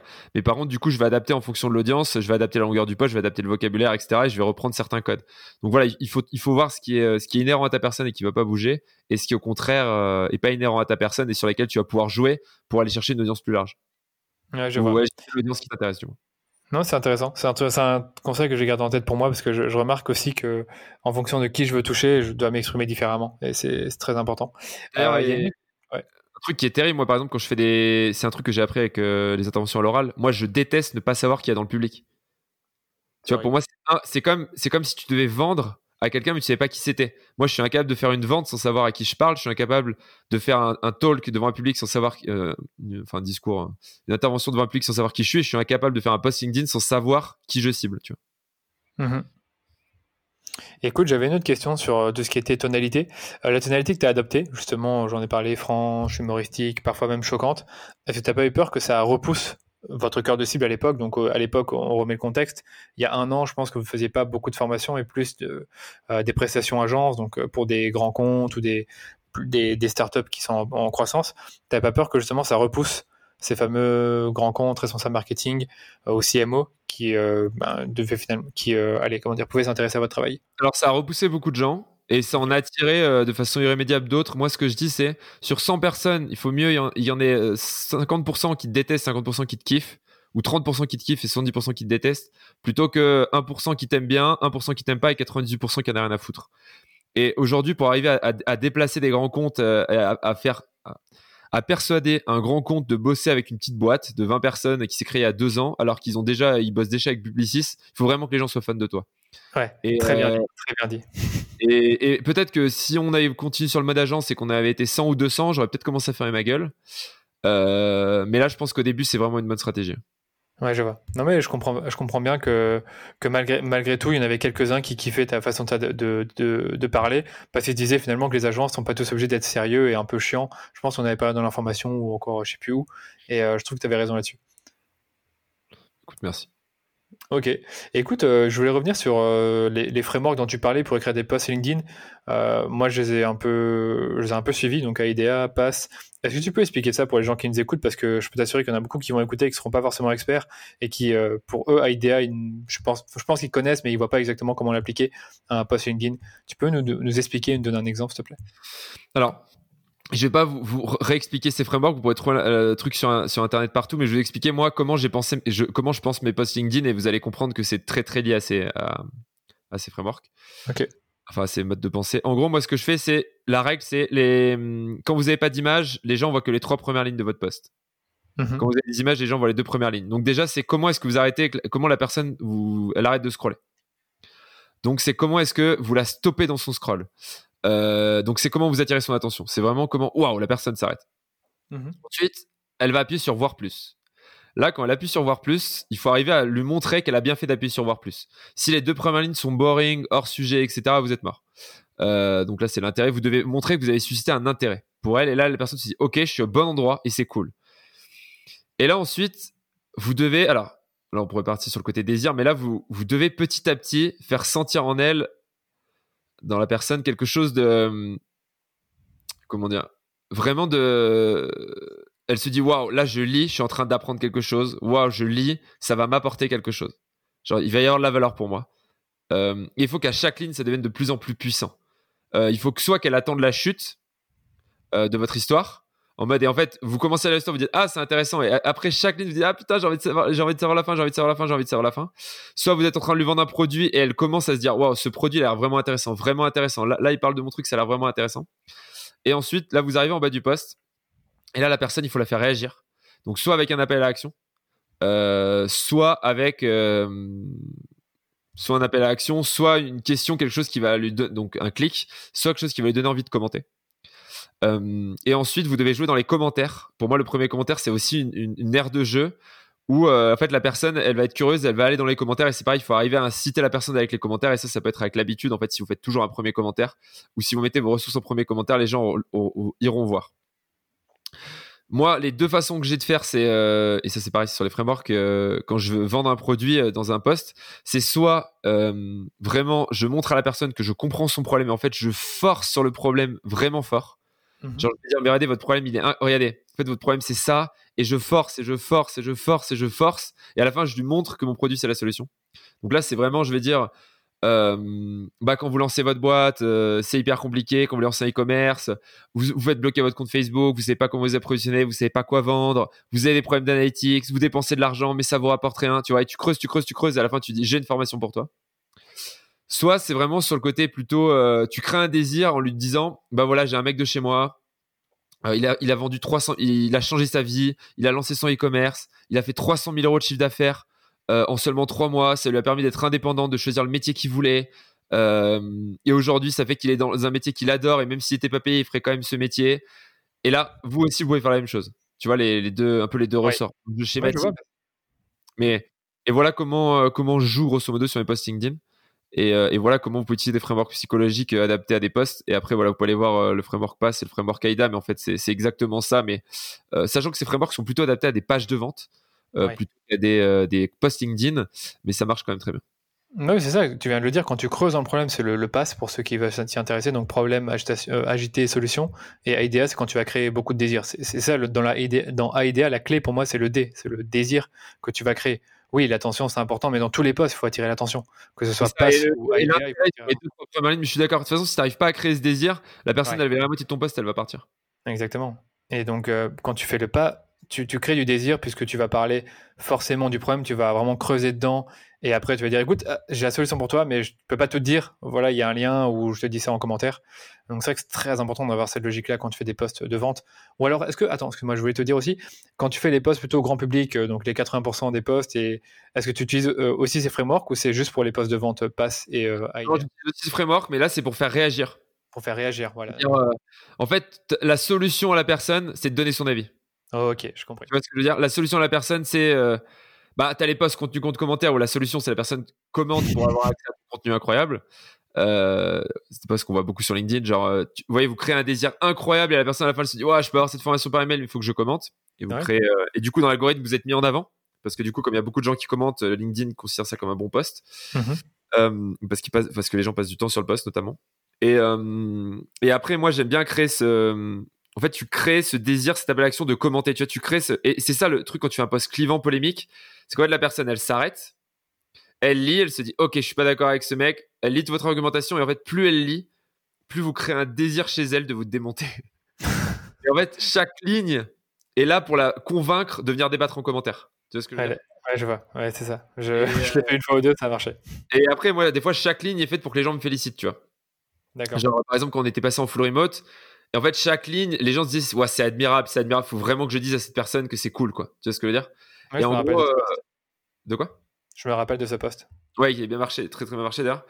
Et, euh, et, voilà, et en tout cas pour moi c'est ça. Moi je réfléchis toujours à est-ce que je veux que la personne débatte, est-ce que la personne la personne like, et euh, voilà. Et, généralement il faut que les gens commentent et en fait et, quelle, et, quelle, et quelle émotion vous voulez susciter chez la personne et quel désir vous voulez créer. Et en fait les gens qui commentent, c'est quand même en fait, il faut s'arracher à son fil d'actualité pour lire un post et ensuite il faut prendre une minute pour dire un truc intelligent et commenter. Donc, il faut vraiment avoir créé ce désir-là chez la personne, sinon elle le fera jamais. Et pour moi, créer le désir, tu sais que des fois, j'ai des posts où j'ai plus d'achats de la formation que de likes. Sur Ça veut dire que les gens, ils ont, ils ont juste envie de cliquer sur le lien et qu'ils n'ont pas forcément pris le temps de. C'est plus facile pour, pour certaines clics, c'est plus facile d'acheter la formation que de le liker, quoi. Que de liker le post. Tu vois C'était fou. Vraiment, c'était fou. C'est qu'en gros, comme tu dis, tu as, créé un désir tellement fort dans, dans le post en lui-même que les, les, gens directement ils ont, ils ont préféré cliquer que, que de liker. Que liker et dire ah c'est cool, tu vois. Genre j'ai fait des posts transparents où les gens au lieu ils, ils, avaient le choix entre payer une formation 50 euros, la formation productivité qui était ah oui celle-là, ça avait donné envie. Et genre j'avais eu genre 162 likes et 250 achats, j'étais en mode waouh c'est tellement violent. Euh, tu vois donc ouais, mais il y avait aussi si je me rappelle bien il y avait aussi une belle urgence un truc du, type 40 euros au lieu de 150 et... c'est toujours chez Germinal c'est toujours urgent. Alors après c'est des vraies urgences c'est à dire que vous pouvez l'acheter que pendant ces deux jours là après c'est fini. Puis des fois c'est fini mmh pendant un an. Mais tous nos lancements sont faits toujours avec de l'urgence. Et d'ailleurs il y a assez peu de gens qui achètent au, prix, au prix, full price. Mmh mais de toute façon par contre si quelqu'un tu vois la formation LinkedIn on a fait une promo pour, pour euh, Black Friday, euh, on en fera sans doute pas une avant six mois, quoi. Donc, par contre, c'est pas une arnaque. C'est-à-dire, si tu sais pas l'occasion, t'es bien dans la merde. Et d'ailleurs, c'est important parce qu'il y a des boîtes qui font du FOMO, c'est Fear of Missing Out, la peur de manquer l'occasion, et en fait, qui euh, font des promos tout le temps. Du coup, les gens ont plus confiance. Nous, ils se rendent compte que bah, si tu veux acheter la bonne formation, des fois, il faut attendre un an avant d'avoir une nouvelle offre. Donc, les gens, ils ont un peu le seum. C'est ça. Non, mais c'est vrai qu'il faut pouvoir l'utiliser aussi dans les postes, mais c'est vrai que vous, vous l'avez beaucoup utilisé dans les postes, le FOMO naturellement, par, même pour une formation par email, je sais plus comment vous le faisiez, mais euh, pareil du fait qu'il y avait une formation et qu'il y avait une, je pense qu'il y avait une urgence derrière, c'est possible ou je me trompe? Ouais, on fait une formation par email, en gros, on t'envoie un code promo qui est valable que 24 heures. et en fait, tu connectes sur la page, une fois que tu as, en fait, as, cliqué sur le lien, on t'a mis, un, on mis un cookie, et du coup, tu as, un, timer qui est juste pour toi. Ah, je vois, bah, moi, j'ai fait ça, c'est Deadline Funnel. Ouais, exactement. Mais en fait, t'as aucun moyen de, de passer. Enfin, si t'as toujours des moyens, mais bon. C'est comme nous, on a un mec, une fois qu'il a, tu sais, qu'on avait bloqué le bouton achat à minuit, et il y a un mec qui nous a piraté le site pour acheter. Enfin, piraté, j'exagère, il est dans le code. Mon euh, Dieu. Il est allé dans le code, il a fait des modifs et euh, il a acheté. Alors, on s'est dit, wow, le mec est vraiment motivé. Ouais, c'est fou. Mais c'est vrai que je m'étais déjà dit aussi que Deadline Funnel, c'est pas totalement infaillible. Non, on peut passer à travers, mais on, va éviter de trop en parler parce que c'est des gens qui. Oui, mais oui, oui, bien sûr que tu as des moyens de passer à travers, mais il faut être sacrément motivé quand même. Eh, entre nous, on peut débattre rapidement sur Deadline Funnel, mais c'est super honnête. C'est que tu as un lien juste pour toi, tu as un cookie, je, vois pas ce qu'il y a de honnête à ça, tu as une offre juste pour toi. Et, euh, et si tu la saisis pas avant les 24 heures ou le, le, time frame que tu as. Ah non, non, je trouve ça hyper honnête. Je disais, on va pas expliquer aux gens comment contourner. Ah oui, oui, autant pour moi. Autant pour moi. Oui, comment contourner, ça, je sais pas du tout comment contourner. Là, tu viens de m'apprendre un truc que, le gars a codé ton site, je sais pas comment. Donc ça, non, mais ça, c'était. Euh, non, non, mais par contre, euh, oui, non, mais je trouve ça très bien de faire une offre personnalisée qui dure que 24 ah heures ou transparent. C'est cool. Moi, ce que j'aime pas, c'est les gens, le compteur s'arrête et pendant 4 jours, tu peux acheter leur formation et tu dis. C'est ridicule. Bah, c'est comme ça que Deadline Funnel s'est créé. Hein. Oui, c'est ça. C'est pour ça que Deadline Funnel s'est créé. Mais non, non, moi, pour moi, le FOMO, ça doit faire partie de toutes les bonnes stratégies de marketeur. Euh, et, et, et, d'ailleurs, on a essayé de faire des formations où donner pas envie aux gens avec une deadline, ça marche beaucoup moins. Oui, non, mais c'est clair. Le, on se rend pas compte à quel point la peur de louper une occasion, qui est une vraie, et du coup, qui est une vraie occasion manquée, fait que les gens se accélèrent. Pour te dire, nous, quand on fait des lancements de formation, ouais. Sur trois jours, généralement, on fait 20% des ventes le premier jour, genre 25% le deuxième et 55% euh, le troisième. Mais j'ai ça aussi. J'ai ça aussi. À chaque fois que je fais un lancement, c'est toujours 50% le, dernier jour, voire même plus. Ça accélère et le nombre de ventes qu'on fait entre genre 18h et minuit, c'est toujours incroyable. C'est pour ça qu'il faut envoyer un mail à 20h. Moi, j'envoie toujours le, dernier mail à 20h, dire euh, salut, euh, l'offre est terminée dans, dans 4 heures. Et c'est tout. et puis après, il y a un lien, bien sûr, mais il faut, faut rappeler à la personne que ça se termine bientôt. Bah, c'est comme ça. Hein. Je pense qu'on est naturellement, euh, quand quelque chose expire, on a envie d'en profiter. Euh, mais du coup, c'est vrai que tu l'as pas forcément précisé aussi, mais pour les trois posts LinkedIn, bah, il y avait une urgence derrière. Hein. C'est ça qui fait aussi que ça marchait bien. Si tu avais dit euh, bonjour, je viens de sortir ma formation LinkedIn, c'est 500 euros, voilà le lien, bah, il y, aurait, eu deux fois moins de personnes qui auraient, ah, acheté. Peut-être même plus que deux fois moins. Mais par contre, ce qui est incroyable aussi, ce que j'avais fait tourner, c'est quand je fais des posts de lancement, mmh. j'envoie ce post aux gens qui ont acheté la présente formation et qui ont mis NPS super à 4, tu vois, et souvent ça fait du monde. Et je leur dis, est-ce que vous pouvez commenter pour dire que la formation est cool? Ouais, c'est bien fait, c'est bien dit ça aussi. Et ça sur des posts, des fois j'ai eu, alors des fois les gens le font naturellement, quoi, ils sont très très très contents, ils voient ton post et ils le commentent automatiquement en disant que c'est de la balle. Mais tu vois, nous par exemple, on a un petit hack sur l'antichambre. Euh, tous les gens qui ont complété des formations, on les tag dans un post qu'on fait toutes les deux semaines sur la page de l'antichambre. Et les gens en commentaire disent la formation était géniale, c'était trop top. Mais tu vois, on leur demande pas. Et ça, c'est incroyable. Genre, t'as 25 personnes qui te disent que les formations sont géniales. Donc, le mec se dit, c'est quoi l'antichambre? Il clique, il voit des, des, gens qui sont tagués en disant, ce mois-ci, euh, telle personne a complété telle formation et tout. Et là, t'as 25 personnes qui disent que la formation est géniale. Et t'as ça pendant 3, 4, 5 postes d'affilée. C'est solide. Hein. Et vous les, taguez, vous les taguez sur LinkedIn, hein, d'accord On les tag sur LinkedIn. Et l'autre chose qu'on fait aussi, c'est qu'on fait des, des, formulaires de completion. En gros, les gens, on leur donne un certificat quand ils ont fini une formation. Et on leur dit, tu peux le partager sur LinkedIn et Grégoire va liker. Et du coup, les gens, ils font des super beaux posts euh, en me taguant en disant qu'ils ont complété la formation parce qu'ils savent que comme je vais liker et commenter, ça va leur faire du reach et ils vont montrer à tout leur réseau qu'ils se sont formés quoi. Et du coup, euh, alors là on a on a un peu, enfin, on, on avait fait une campagne vraiment, on avait genre un ou deux témoignages par jour sur LinkedIn quoi. Excellent. Et, euh, j'allais dire, euh, les certificats, vous les délivrez comment là du point de vue technique? Je me permets de te poser la question parce que j'ai aussi des formations. Hmm? L'outil qu'on utilise, qui fait ça. Et en gros, quand quelqu'un a répondu, vu 100% de l'information et a répondu, on a un, on a un quiz de fin et a complété 70 ou 80% des questions justes. Euh, ensuite, ça lui crée un, un, certificat qui est automatiquement signé par moi avec son nom, etc. Ah, excellent. Et, d'ailleurs, avec, avec, la charte graphique de Germinal. Donc, c'est vraiment, euh, c'est vraiment stylé et c'est cool. Non, c'est vrai que c'est bien. Bah, c'est vrai que maintenant, maintenant que j'y pense, tout ce que tu fais sur LinkedIn, il y a énormément de mécanismes psychologiques derrière, beaucoup de preuves sociales, beaucoup d'urgence. Euh, la, création de désir, l'émotion, t'en parlais aussi. C'est vrai que dans un poste, tu dois susciter une émotion d'une façon ou d'une autre, que ce soit en étant choquant, en ayant du FOMO, en étant inspirant. Euh, je trouve que c'est ce que véhiculent tes postes et même ceux de ta team, il y a, il y a ça aussi, je trouve. Ouais, mais c'est un vrai parti pris et il y a des gens qui osent pas et du coup, euh, comme il y a tellement de gens qui osent pas que si vous osez, vous créez un, biais positif pour vous. Tu vois, c'est pareil, on est passé en télétravail complet. Oui. Je pense que dans 5 ans, il y aura énormément de boîtes en télétravail complet. Mais aujourd'hui, comme on est les seuls à oser le faire, alors qu'il y a plein de boîtes qui pourraient le faire mais qui osent pas le faire, on a énormément de candidats qui viennent juste pour ça, qui disent euh, je veux bosser chez vous et vous êtes la seule boîte chez qui je veux bosser parce que j'aime votre culture et que j'aime le et en fait j'aime votre culture comme j'aime la culture d'autres boîtes, mais je vais vous choisir vous pour le télétravail complet, tu vois. Et, euh, et en fait, il faut juste oser et quand tu es le seul à oser, ben, ça te donne un avantage concurrentiel qui est juste incroyable. Ouais, je vois. franchement, s'il y a déjà un truc que je retiens de notre, euh, entrevue, c'est qu'il faut être clivant. C'est qu'il faut être clivant dans ce qu'on fait. Parce qu'à chaque fois, tu montres à, euh, à, quel point vous êtes clivant. Et c'est quelque chose qui marche, qui attire, qui attire les gens, même s'il y en a plein qui vont peut-être pas vous aimer derrière. Bah ça, faut l'assumer. Hein, mais de toute façon, si tu veux qu'il y ait des gens qui t'arrêtent dans la rue pour te dire qu'ils sont fans de ce que tu fais, il faut aussi qu'il y ait des gens qui ont envie de te cracher dessus. Hein. Mmh, non, mais c'est vrai. C'est vrai qu'on a tendance à l'oublier. Mais moi, je, fais toujours attention à la réputation, on va dire, pas forcément euh, l'image que tu renvoies, mais comment les gens te perçoivent. Et euh, faire attention à pas trop dévier, pas dire des trucs qu'il ne faut pas. Par exemple, le truc avec le CV, moi, ça m'avait, euh, ça m'avait un peu, comment dire, pas blessé, mais je me dis, est-ce que c'est une bonne idée de laisser ce poste? Il est en train d'avoir une grosse visibilité. Est-ce que je vais pas avoir des ennuis? Tu vois, j'avais ces questions-là que je me posais, et je me dis, ça doit être difficile pour quelqu'un comme toi qui a, qui a ça peut-être tous les, enfin, en tout cas au début, qui avait ça tout le temps, de garder la tête froide, parce que moi, franchement, avec ce poste pendant 3-4 jours, j'y ai pensé, quoi. Je dis, encore un, encore un qui me clash, etc. Peut-être que je vais devenir la risée de LinkedIn ou que je vais. Euh, Exactement, mais je me posais la même question, c'est incroyable. Tu vois ce que je veux dire? Donc, euh, c'est pas facile du tout d'être clivant. On en parle, c'est cool, tu dis ouais, il faut assumer, euh, il faut aussi qu'il y ait des gens qui nous détestent, mais dans un sens, c'est pas facile quoi. Non, c'est pas facile et, euh, et j'ai envie de dire, il faut être clivant sur les bons trucs, sur les trucs sur lesquels auxquels vous tenez vraiment. Il faut être prêt à se faire défoncer parce que vous avez dit un truc que vous pensiez vraiment. Moi, j'ai fait un poste où je m'étais fait défoncer pour un truc auquel je croyais pas vraiment, tu vois. Genre, c'est juste, j'avais fait un poste en me disant, bah ça, c'est une bonne polémique, mais tu vois, c'était pas un truc important pour moi. Ouais, je vois. Euh, quand vous y allez fort, assurez-vous que c'est un truc important pour vous. Et je vais te dire un truc. Le problème, c'est qu'on copie trop la com des énormes boîtes qui en fait ont une telle couverture qu'ils ont plus besoin, ils ont plus besoin de cette caisse de résonance de haters pour grossir, tu vois. Et du coup, en fait, on a tendance à copier les gros, alors qu'en fait, les gros sont pas devenus gros euh, en étant lisses. C'est clair. Tu vois, genre Mars, maintenant, ils sont hyper euh, polissés et tout. Ça a été la première boîte dans les années 50 à sponsoriser un show euh, radio. Mais à l'époque, tout le monde leur a dit, vous êtes fous. La radio, c'est un, un média de, de c'est pas un média sérieux, tu vois. Et, euh, et aujourd'hui, même aller sur Facebook, tu vois, ils sont en mode euh, ouais, Facebook, machin, tu vois, alors que le truc est 10 ans que c'est passé, tu vois. Euh, en B2, enfin ouais. Euh, alors que, alors qu'à l'époque, ils ont été hyper bold. Et en fait, euh, si vous voulez vous faire connaître, soyez bold. Après, il y a un moment où tu as plus à perdre qu'à gagner. C'est quand vraiment tu deviens mainstream. En fait, quand tu as 2 millions de followers, est-ce que tu es obligé de continuer à, à, casser du sucre sur le dos? Non. Et d'ailleurs, les gros, souvent, ouais.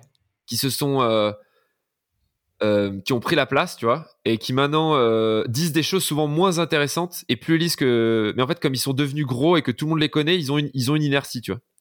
Et, euh, et du coup, tu vois, par exemple, Mathieu Stéphanie, il est. je, moi, je, suis fan de son podcast. Mhm. Mais il y a plein de gens qui disent bah, je vais faire comme Mathieu Stéphanie, je vais faire, je vais prendre des gens généralistes. Tu vois, parce que Mathieu Stéphanie, il intéresse des entrepreneurs et tout, mais comme il a une hype de ouf, il peut avoir les meilleurs entrepreneurs, et il peut se permettre d'être généraliste. Il s'est lancé à l'époque où il n'y avait pas de podcast. Il y en avait très peu. Donc aujourd'hui, c'est un podcast généraliste qui défonce tout. Mais si aujourd'hui tu lances un podcast généraliste, t'es mort en fait parce qu'il faut trouver sa niche parce que Mathieu Stéphanie existe déjà. Tu vois ce que je veux dire? Et ça sert à rien de copier Mathieu Stéphanie. Mathieu Stéphanie, il est arrivé là parce qu'à l'époque où il s'est lancé, c'était hyper bold ce qu'il a fait. C'est un malade. Et aujourd'hui, il exécute toujours très bien ce qu'il fait. Mais si tu veux espérer un jour avoir son audience, il va falloir que tu fasses des trucs beaucoup plus bold, beaucoup plus ciblés que lui. Parce que lui, il s'est lancé à l'époque où euh, c'était bold. Et euh, il faut plutôt que tu ailles sur Clubhouse, tu vois, où euh, il y a quasiment pas de français aujourd'hui. pour décoller. mais enfin, est-ce que tu, est-ce que je suis clair ou est-ce que je suis en train de m'enfoncer là? Non, t'inquiète, mais j'ai entendu parler de Clubhouse, mais vas-y, continue. Non, mais tu vois, Clubhouse, c'est en gros, c'est un réseau social basé sur la voix, tu vois, avec des, avec des, des chambres, etc. Tu peux avoir des followers des rooms, euh, tu peux avoir des followers. Et en gros, aujourd'hui, bah, Clubhouse, c'est en train de décoller. Ça a quelques mois. Aux US, ça cartonne. T'arrives en France, t'es dans les premiers. Même si tu fais du, si tu fais du bon contenu, bah, en fait, comme tu seras dans les premiers, tu auras forcément cette traction, tu vois, liée au canal. Euh, par contre, pardon? Ouais, je dis c'est ça, mais as tu parles finalement du first mover advantage. Comme, euh, Exactement. et, et, les gens qui sont les first movers, en fait, bah, ils ont osé le faire. Et je peux te dire que Mathieu Stéphanie, quand il s'est lancé, je le répète, il a eu une sacrée paire pour mm. se lancer à ce moment-là et passer autant de temps alors qu'il avait sa boîte et tout. Mais aujourd'hui, il faut pas faire du Mathieu Stéphanie pour gagner, tu vois. Euh, et aujourd'hui, Mathieu Stéphanie, il a une telle traction, il a tellement d'users qu'en fait, il a un bouche à oreille qui est naturel, il a les meilleurs invités et il a un podcast de très bonne qualité. Euh, mais voilà, si aujourd'hui tu, tu redémarrais à zéro et qu'il avait le même podcast avec le même concept, etc., sans doute que ça marcherait beaucoup, beaucoup moins bien. Non, beaucoup moins bien, parce qu'il est là, il est au-dessus, il, il, a toute la notoriété derrière et tous les, les gros noms, donc d'office ça marche, parce que ça attire toujours des gens, c'est la preuve sociale. C'est ça, et, et bah, son contenu est de qualité, mais voilà, ce que je dis, c'est. Euh, voilà. En tout cas, euh, faites pas comme les gros, parce que les gros, pour devenir ce qu'ils ont été, ils ont dû prendre des risques. Donc euh, prenez aussi des risques. Quoi. Mais je suis entièrement d'accord. De toute façon, tu, tu donnais l'exemple de, de Mars, c'est ça? De... de Mars. J'avais un doute. Ouais, d'accord. Mais Apple, ils étaient pareils. Hein. Ils faisaient une communication polarisante au début. Enfin, ils ont fait quelques. Ouais, maintenant, ils sont en mode, euh, on, va, on, va, on, va, y aller doucement, tu vois. Il y a des gens qui disent Regarde, Apple, euh, ils font des pubs machin et ça marche trop bien. Euh, bah oui, mais au début, mec, c'était des malades, Apple, en fait. C'était des trucs de malades, hein. Bah déjà, le truc, je trouve, PC, VS Max, c'était déjà pas mal, mais il y avait aussi de l'autre publicité avec tous les gens là qui regardaient un écran. Enfin, c'était un truc de fou. Genre à l'époque, je sais pas si tu vois, c'est que. Je sais pas si tu vois la. Allez, il y avait plein, plein de gens. J'arrive plus à me souvenir non plus exactement, mais plein de gens qui se ressemblaient tous, et puis c'était la révolution avec le nouveau Mac, je sais pas si tu vois. Non, mais je suis désolé, je suis pas très. Euh, ah, pas euh, trop... vu, enfin, et après, il y a des marques qui arrivent à rester bold, mhm. mais elles jouent avec le feu, quoi. Euh, Burger King. ouais, Burger King, joue avec le feu en permanence, mais jouer avec le feu quand t'as la notoriété de Burger King, c'était quand même sur une corde raide. Hein. T'es vraiment sur une corde raide, il faut vraiment pas se planter parce que ça peut faire très, très, très mal. Parce qu'en fait, plus de toi. Et il y a des choses, tu vois, il y a des choses qu'on pardonne. Moi, il y a des gens qui m'ont dit écoute, Grégoire, y a tu faisais des posts à la con il y a 6 mois, maintenant j'aime bien tes posts, je te pardonne, tu vois.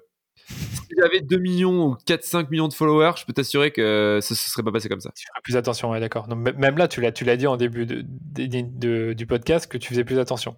ouais, maintenant je fais plus attention. Ouais, parce que maintenant j'ai des choses à perdre. Maintenant j'ai 60 euh, 000 followers sur LinkedIn, c'est pas énorme, tu vois. Mais euh, je suis en mode euh, faire gaffe, tu vois. Genre je me dis là, là je commence à voilà, mais euh, au début, euh, j'avais rien à perdre. Maintenant, j'ai un peu plus. Et je pense que plus le temps va passer, plus je serai. Euh, je pense que j'aurai toujours ce ton un peu franc. Et je pense qu'il y a des choses qui vont, auxquelles je renoncerai jamais, tu vois.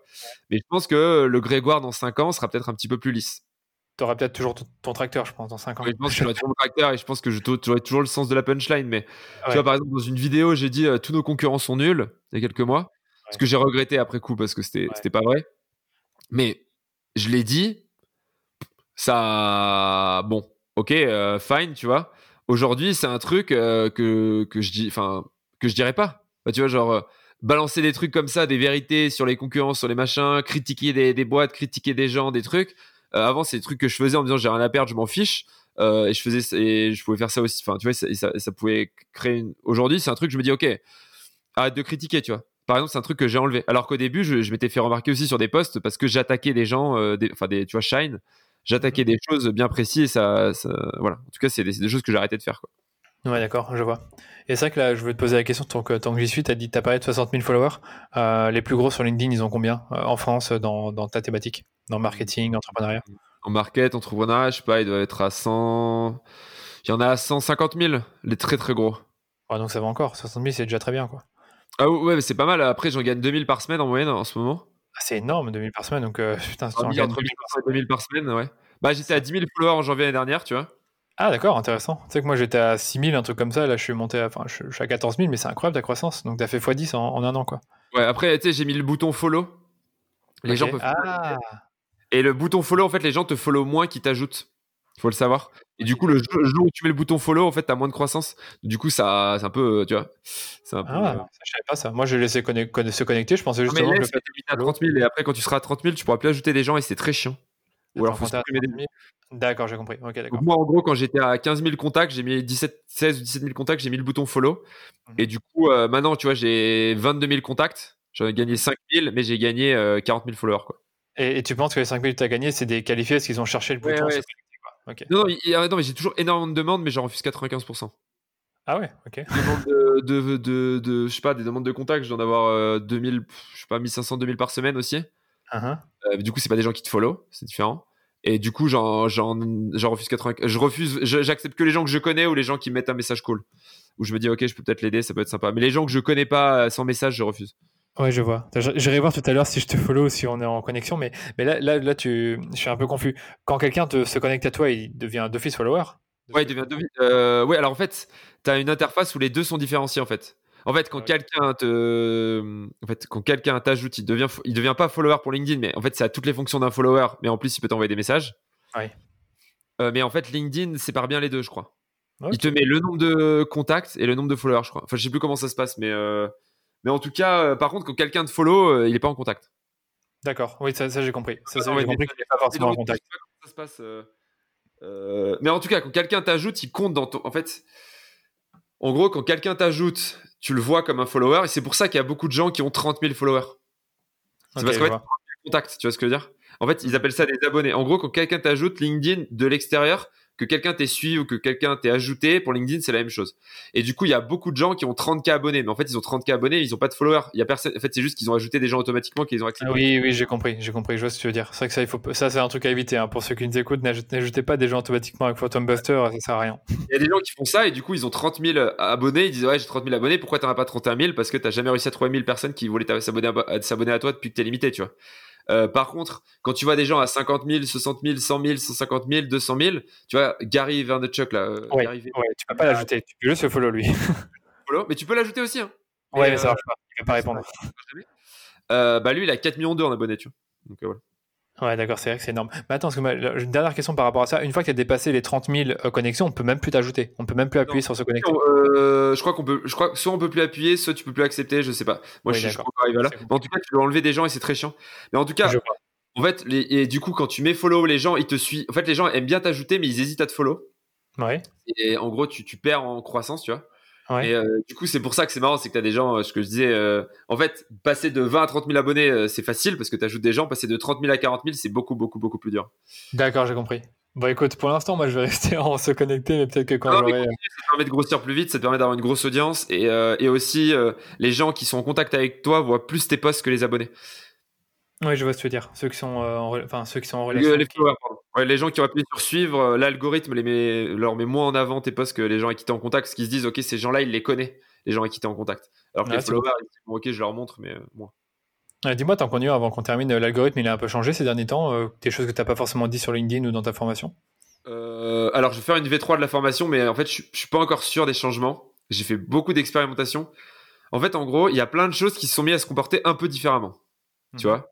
Et du coup, je suis pas sûr de mes apprentissages, mais ce qui se passe déjà, c'est que ça j'ai mis longtemps, mais les posts maintenant, en fait, avant les posts, ils se diffusaient pendant un temps duré, genre 18 heures si tu postes tous les jours, ou 5 jours si tu postes toutes les semaines, tu vois. Et maintenant, ils se remettent beaucoup à se diffuser. En fait, en gros, quand tu fais un nouveau post, il se, il se diffuse pendant 18 heures, et à la fin de ces 18 heures, tous les autres posts se remettent à se diffuser un petit peu. Ok. Euh, plus ou moins en fonction du nombre d'interactions qu'ils ont eu et du nombre d'interactions qu'ils continuent à susciter. Et ça, en fait, c'est un effet qui s'est beaucoup amélioré, ce qui fait que, tu vois, avant, euh, quand j'avais fait un post au bout de 18 heures, il avait 60 000 vues, il pouvait finir à 70 000 en 3 semaines. Maintenant, j'ai des posts qui ont quasiment doublé de portée après leur, euh, après leur période d'incubation, tu vois, leur première période d'incubation. Et du coup, la première période d'incubation est devenue moins importante qu'avant. Du coup, ce qui fait que tu fais moins de reach sur la première période d'incubation, mais tu fais plus de reach sur, sur la suite, mais beaucoup plus lentement. Euh, et j'ai même vu des posts qui avaient eu 4 5 de leur vue après la première période, tu vois. Donc c'est assez bizarre. Mhm. J'ai aussi vu des posts qui se sont arrêtés d'un coup et qui ont jamais redémarré. Je sais pas pourquoi, ça ça arrivait pas avant. Donc euh, voilà. C'est dur à comprendre. Franchement, c'est dur à comprendre. Je pense qu'il y a quand même de l'humain derrière de cet algorithme qui se disent ouais, ce poste-là, on a plus envie de le montrer Il y, a des, il y, a des sujets où il bloque, je pense. Eh oui. Euh, vraiment. après, les commentaires, c'est de plus en plus important. Les, les débats en commentaire. Avant, en fait, commentaire euh, bateau et un débat, c'était la même chose. Et maintenant, bah, en fait, ils, mesurent vraiment le temps passé en commentaire et les posts qui suscitent des débats ont vraiment des reach euh, phénoménaux. Euh... Ouais, j'allais dire, c'est les plus, c'est les meilleurs posts pour moi. Ceux qui suscitent les débats, j'ai remarqué, c'est à chaque fois ceux où j'ai le plus de, portée. Il hein. n'y a rien à faire. Et ça, ça s'est vraiment accéléré. Du coup, les posts contenu commentaire marchent un petit peu moins bien. Parce que du coup, c'est des, des, contenus. Euh. Mais je pense qu'à un moment, les posts contenus commentaires ont beaucoup moins bien marché. Et là, ils marchent juste un peu moins bien. Donc, je pense qu'ils les ont un peu rehaussés dans leur algo. Mmh. Euh, parce qu'à un moment, je disais, les contenus commentaires, ça vaut peut-être pas le coup. Et là, j'ai un mec de mon équipe, Jordan, le, directeur market, qui a fait un post à 220 000 vues, avec seulement 1500 commentaires. Mais tu vois, il a fait un autre post à 5000 commentaires. Il a eu 220 000 vues aussi. C'est très bizarre. Ah, c'est quand même bizarre. Alors je confonds le poste, mais il y en avait un, c'était euh, l'antichambre gratuite. donc, euh, ouais, c'est l'antichambre, c'est pas gratuit, c'est freemium. Ah, en, fait. en fait, on a fait un. En fait, tu as accès à l'interface de l'antichambre, mais tu as accès à 8% du contenu gratuitement, en gros. Mhm, d'accord. Euh, et du coup, et là, on lance, on a déjà on a eu 4000 inscrits, là, on a, on a, on a onboardé que 500 personnes, mais en fait, l'objectif à terme, c'est que tout le monde puisse avoir accès à cette partie gratuite pour voir à quel point le truc est puissant, tu vois, avec les programmes, etc. Tu as les programmes, mais tu as les trucs qui sont bloqués, etc. Mais tu te dis, waouh, le truc est solide. Mais euh, voilà, en tout cas, euh, je me rends compte que euh, il faut sauter des lignes, faire des emojis. En fait, ça c'est pas un changement d'algo, mais moi je le faisais, ça marchait bien. J'ai fait ma formation, tout le monde s'est mis à le faire. Il y a aussi des gens qui ont pas suivi la formation. Et maintenant, je dis aux gens, attention, c'est plus un pattern interrupt, c'est plus une façon d'interrompre les gens, parce que comme tout le monde le fait, c'est devenu commun. Et du coup, maintenant, il faut, pour interrompre les gens, il faut faire des postes un peu différents, tu vois. C'est ça.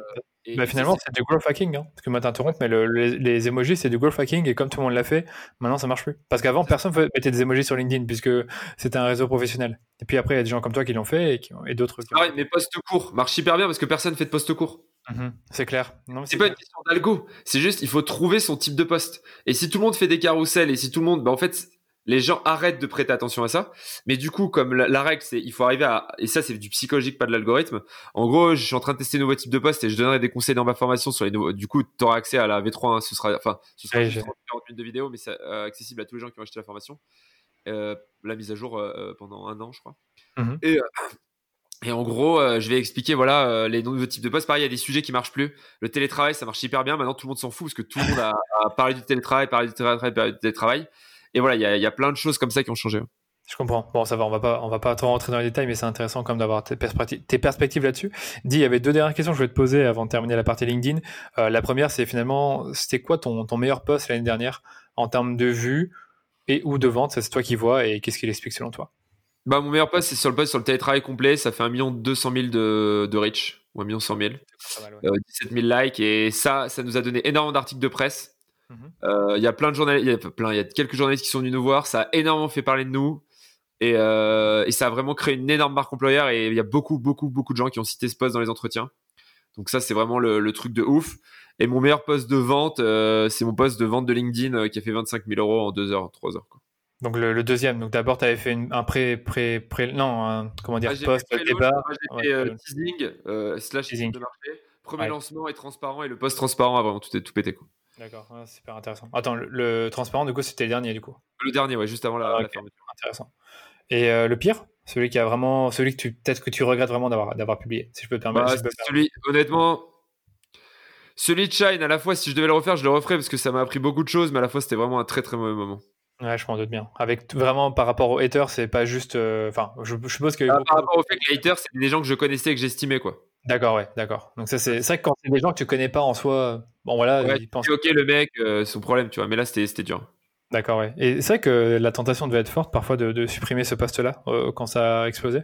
Ouais, mais je l'ai pas supprimé. Je, supprime jamais ni de commentaires ni, de, ni de post. Ouais, j'allais dire, mais c'est vrai que quand tu supprimes, pour moi, c'est que tu n'assumes pas vraiment euh, ce qui se passe. en tout cas, supprimer un commentaire, c'est le pire. Supprimer un post qui est qui marche pas après 2 ou 3 heures, oui, ça, ça va. On, l'a tous fait. Tu fais un post, tu vois qu'il y a 3 likes, tu peux le supprimer. Oui, je l'ai supprimé en 10 minutes. Hein, c'est ça, en 10 minutes, comme tu dis. Mais euh, c'est vrai qu'un post, bon, il y a eu un peu de 2-3 commentaires négatifs, tu, dois le laisser, quoi.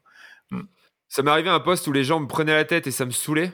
Ouais. Euh, je l'ai édité. J'ai enlevé la phrase euh, qui était, qui, qui, était. Ça m'est arrivé une fois, mais sinon, je change jamais post. Non, mais il faut être honnête, ça. faut être honnête. Bon, ça va. Écoute, euh, moi, je termine toujours les, les, entretiens, enfin les podcasts, pardon, euh, par te poser quelques petites questions. La première, c'est euh, tout ce qui est publicité Facebook. Est-ce que vous, vous en faites pour promouvoir vos formations, vos services? Ouais, ouais c'est principalement nos ads. On dépense entre 5 et 15 000 euros par mois. Ah, c'est énorme. Pas mal. Et ça. nous fait déjà, ça nous génère des leads pour les formations par email. On est à peu près à 2 euros l'email. Génial. ça nous rappelle. Il y a ces gens qui a 7-8 questions de qualification. Ça nous ramène entre 1500 et 2500 prospects comme ça par, euh, ça fait grossir notre base mail par semaine. Mhm. Euh, par euh, mois, pardon, excuse-moi. Et sinon, euh, on les fait aussi sur les lancements et généralement, on dépense entre 1000 et 2000 euros. Alors, c'est dur parce qu'en fait, c'est dur de dépenser beaucoup quand tu que sur deux jours. On n'a pas été très bon sur les derniers, mais pour l'instant, on a un, un ROS de 5 pendant les lancements sur la publicité LinkedIn. Donc là, on essaie de dépenser Facebook, on essaie de dépenser au maximum. Donc voilà, principalement, c'est reciblage sur le site, lead magnet.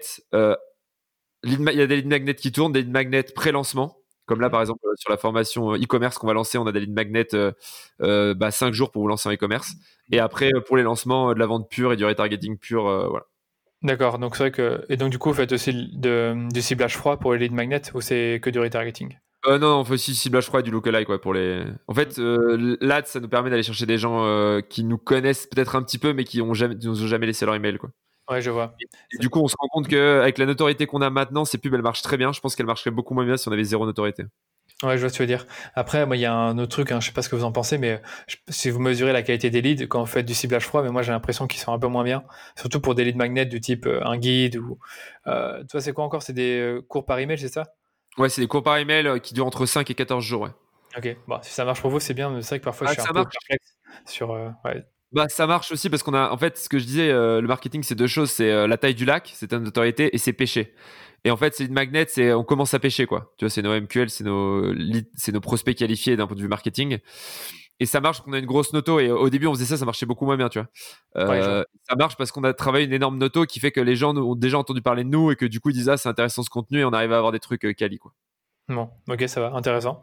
Et dernière chose, c'est les outils marketing. Est-ce que tu en as quelques-uns à recommander? Moi, je j'en demande trois, mais si tu en as plus, euh, vas-y avec plaisir. Euh, moi, je suis content d'Active Campaign parce que ça nous permet euh, vraiment de gérer et de dire ok, les mecs qui ont ouvert tel type d'email, ils ont tel centre d'intérêt. Tu sais, nous, on a, on a deux niveaux de qualification mhm. au niveau du métier de la personne et au niveau des intérêts. genre la personne dans quelle boîte elle travaille, son expérience et compagnie, tu vois son poste plutôt, je veux dire. Et aussi, euh, ok, est-ce qu'elle ouvre les contenus au B2B, au B2C, au e-commerce? Et en fait, en gros, tu as le, le persona de base, donc euh, la personne lui demande son poste, son entreprise, etc. Deuxième chose, c'est est-ce qu'elle est intéressée par quelle verticale chez nous, donc par le e-commerce, par le SaaS, etc. Et après, est-ce qu'elle et après sur au niveau euh, canal, est-ce qu'elle aime bien le copywriting, Facebook Ads, Google Ads, tu vois?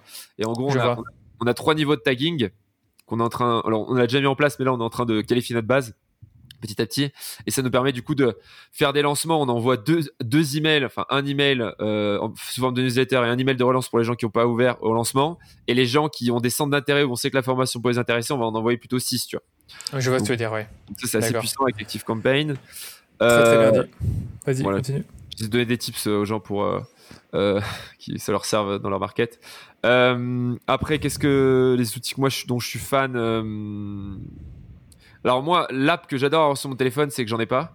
Euh, j'ai désinstallé toutes mes apps pour être hyper productif. Ça, c'est un conseil que je donne, mais euh, qui fait vraiment la diff. Euh, et en fait, c'est la. En fait, j'ai cherché plein d'outils pour bloquer mes notifs et tout, mais en fait, la meilleure, la meilleure truc, c'est que tu désinstalles tous tes réseaux sociaux de ton téléphone et tu mets des mots de passe sur ton gestionnaire de mots de passe et t'installes pas ton gestionnaire de mots de passe sur ton téléphone. Et du coup, tu peux même pas te connecter à tes réseaux sociaux. Alors, des fois, c'est un peu compliqué parce que tu, voudrais regarder un truc et tu peux pas, mais, c'est pas mal. Et un outil que, j'aime bien, euh, ta, ta, ta, je réfléchis.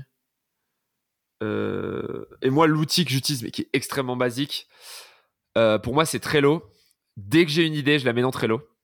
Et en fait, tu peux même pas imaginer le nombre de, de bons posts que j'ai fait parce que j'ai une idée, j'ai noté dans Trello, j'ai réfléchi pendant deux jours et ensuite j'ai fait mon post.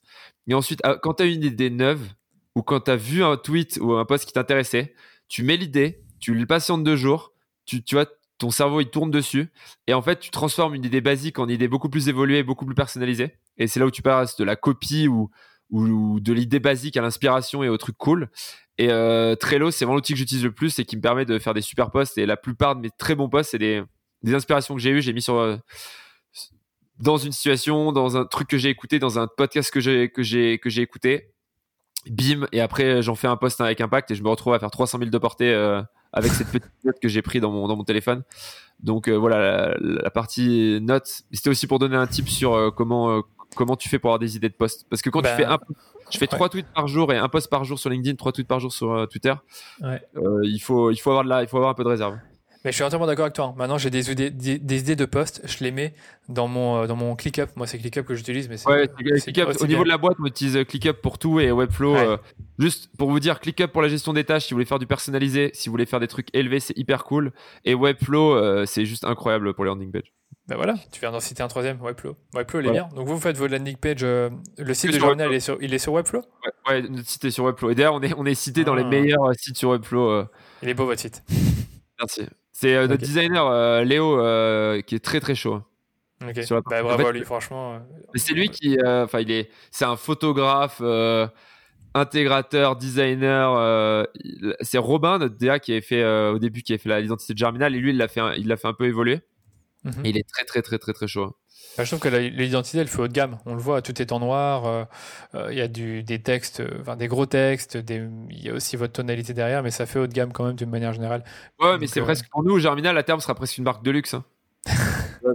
J'exagère, mais en termes de code. Et de toute façon, vendre de la formation, je pense qu'on est, on est aligné. la formation, c'est du luxe. C'est, euh, t'achètes pas une formation parce qu'elle est à 29 euros, tu vois. Oui, je vois ce que tu veux dire. Ça dépend de, quel prix en effet. C'est qu'il y a des formations à 29 euros. Les votes, elles sont pas données, c'est vrai. Et je pense que votre antichambre, elle est à combien encore par mois? Elle est à 400 euros par mois. 400 euros. Je pensais que c'était 200, tu vois. Donc 400, c'est quand même. Pas bah, 200, c'est au début. voilà. Mmh, c'est clair. Et, euh, voilà. Mais pour moi, c'est du luxe. Euh, et puis de toute façon, euh, les gens parce que la formation, enfin bon bref, on va pas, on va pas débattre là-dessus en Milan. Comme tu veux, il y a pas de souci. Moi je trouve, je suis content, je passe un bon moment, j'ai appris des choses, je vais les, je vais réécouter. Hein. Des fois je fais ça quand j'ai un bon épisode, je vais réécouter certaines parties. Euh, mais merci pour ton temps, Grégoire. J'espère que ça plaira à nos auditeurs. Euh, tu peux me dire où est-ce qu'ils peuvent te retrouver, toi et bien sûr Germinal ou toute ta team? Alors à petite dose sur LinkedIn, je fais un post par jour. À haute mhm. dose sur Twitter, je fais 3-4 tweets par jour. En ce moment, j'essaie de craquer Twitter. Hein. Je suis, je suis comme un mort de faim là. Genre, euh, je tryhard comme un malade. En fait, je veux devenir influenceur Twitter. mon objectif, c'est de, craquer Twitter comme j'ai craqué LinkedIn. C'est vraiment mon obsession. Et euh, après, là, je vais me mettre sur YouTube. Je me suis fait un petit studio chez moi. C'est mes, mes, obsessions là. Et je commence par Twitter. Je ferai euh, YouTube après, un truc à la fois. Mais en gros, si vous voulez me voir, suivez-moi sur LinkedIn. Je fais des trucs cool. et si vous voulez vraiment du Grégoire en mode dès qu'il a un truc qui lui passe par la tête, il le tweet. vous voulez, vous voulez de la haute dose, voilà, venez sur Twitter. Bah, et si vous maintenant. à grégoire.germinal.io, euh, je réponds à tous mes emails dans les 24 heures. Top. Bon, je précise aussi euh, germinal.io pour, pour voir leur site web. Ok. Parfait, Grégoire. Merci, Merci pour ton temps. À très vite. Salut. Merci d'avoir écouté cet épisode jusqu'au bout. Je pense qu'on a vu beaucoup de choses sur LinkedIn avec Grégoire, mais ce que je retiens vraiment de cet épisode, c'est que vous devez faire des tests et poster régulièrement pour trouver votre tonalité. Et en faisant ça, vous devez parfois oser dire des choses que vous n'avez jamais osé dire avant, mais faites attention à ne pas dépasser certaines limites si vous décidez d'être clivant au risque de vous mettre à dos des clients ou des personnes qui comptent pour vous parce qu'elles ne vous reconnaissent pas dans vos posts. C'est un peu ce qui m'est arrivé, donc je vais pas rentrer dans les détails, mais j'aurais pu clairement payer les conséquences d'un post que j'ai publié sur LinkedIn il n'y a pas si longtemps que ça, donc prudence. Amis, avant de vous quitter, je vous invite comme toujours à vous abonner au podcast pour ne pas manquer les prochains épisodes. Et si vous voulez m'aider à développer ce podcast et toucher de nouvelles personnes, eh bien il vous suffit juste de partager d'une façon ou d'une autre votre écoute. Ça peut être une story Instagram en me taguant, un partage sur les réseaux sociaux ou encore mieux un avis objectif sur Apple Podcast ou sur iTunes. Je vous remercie pour votre temps et je vous dis à très bientôt pour un nouvel épisode du rendez-vous marketing.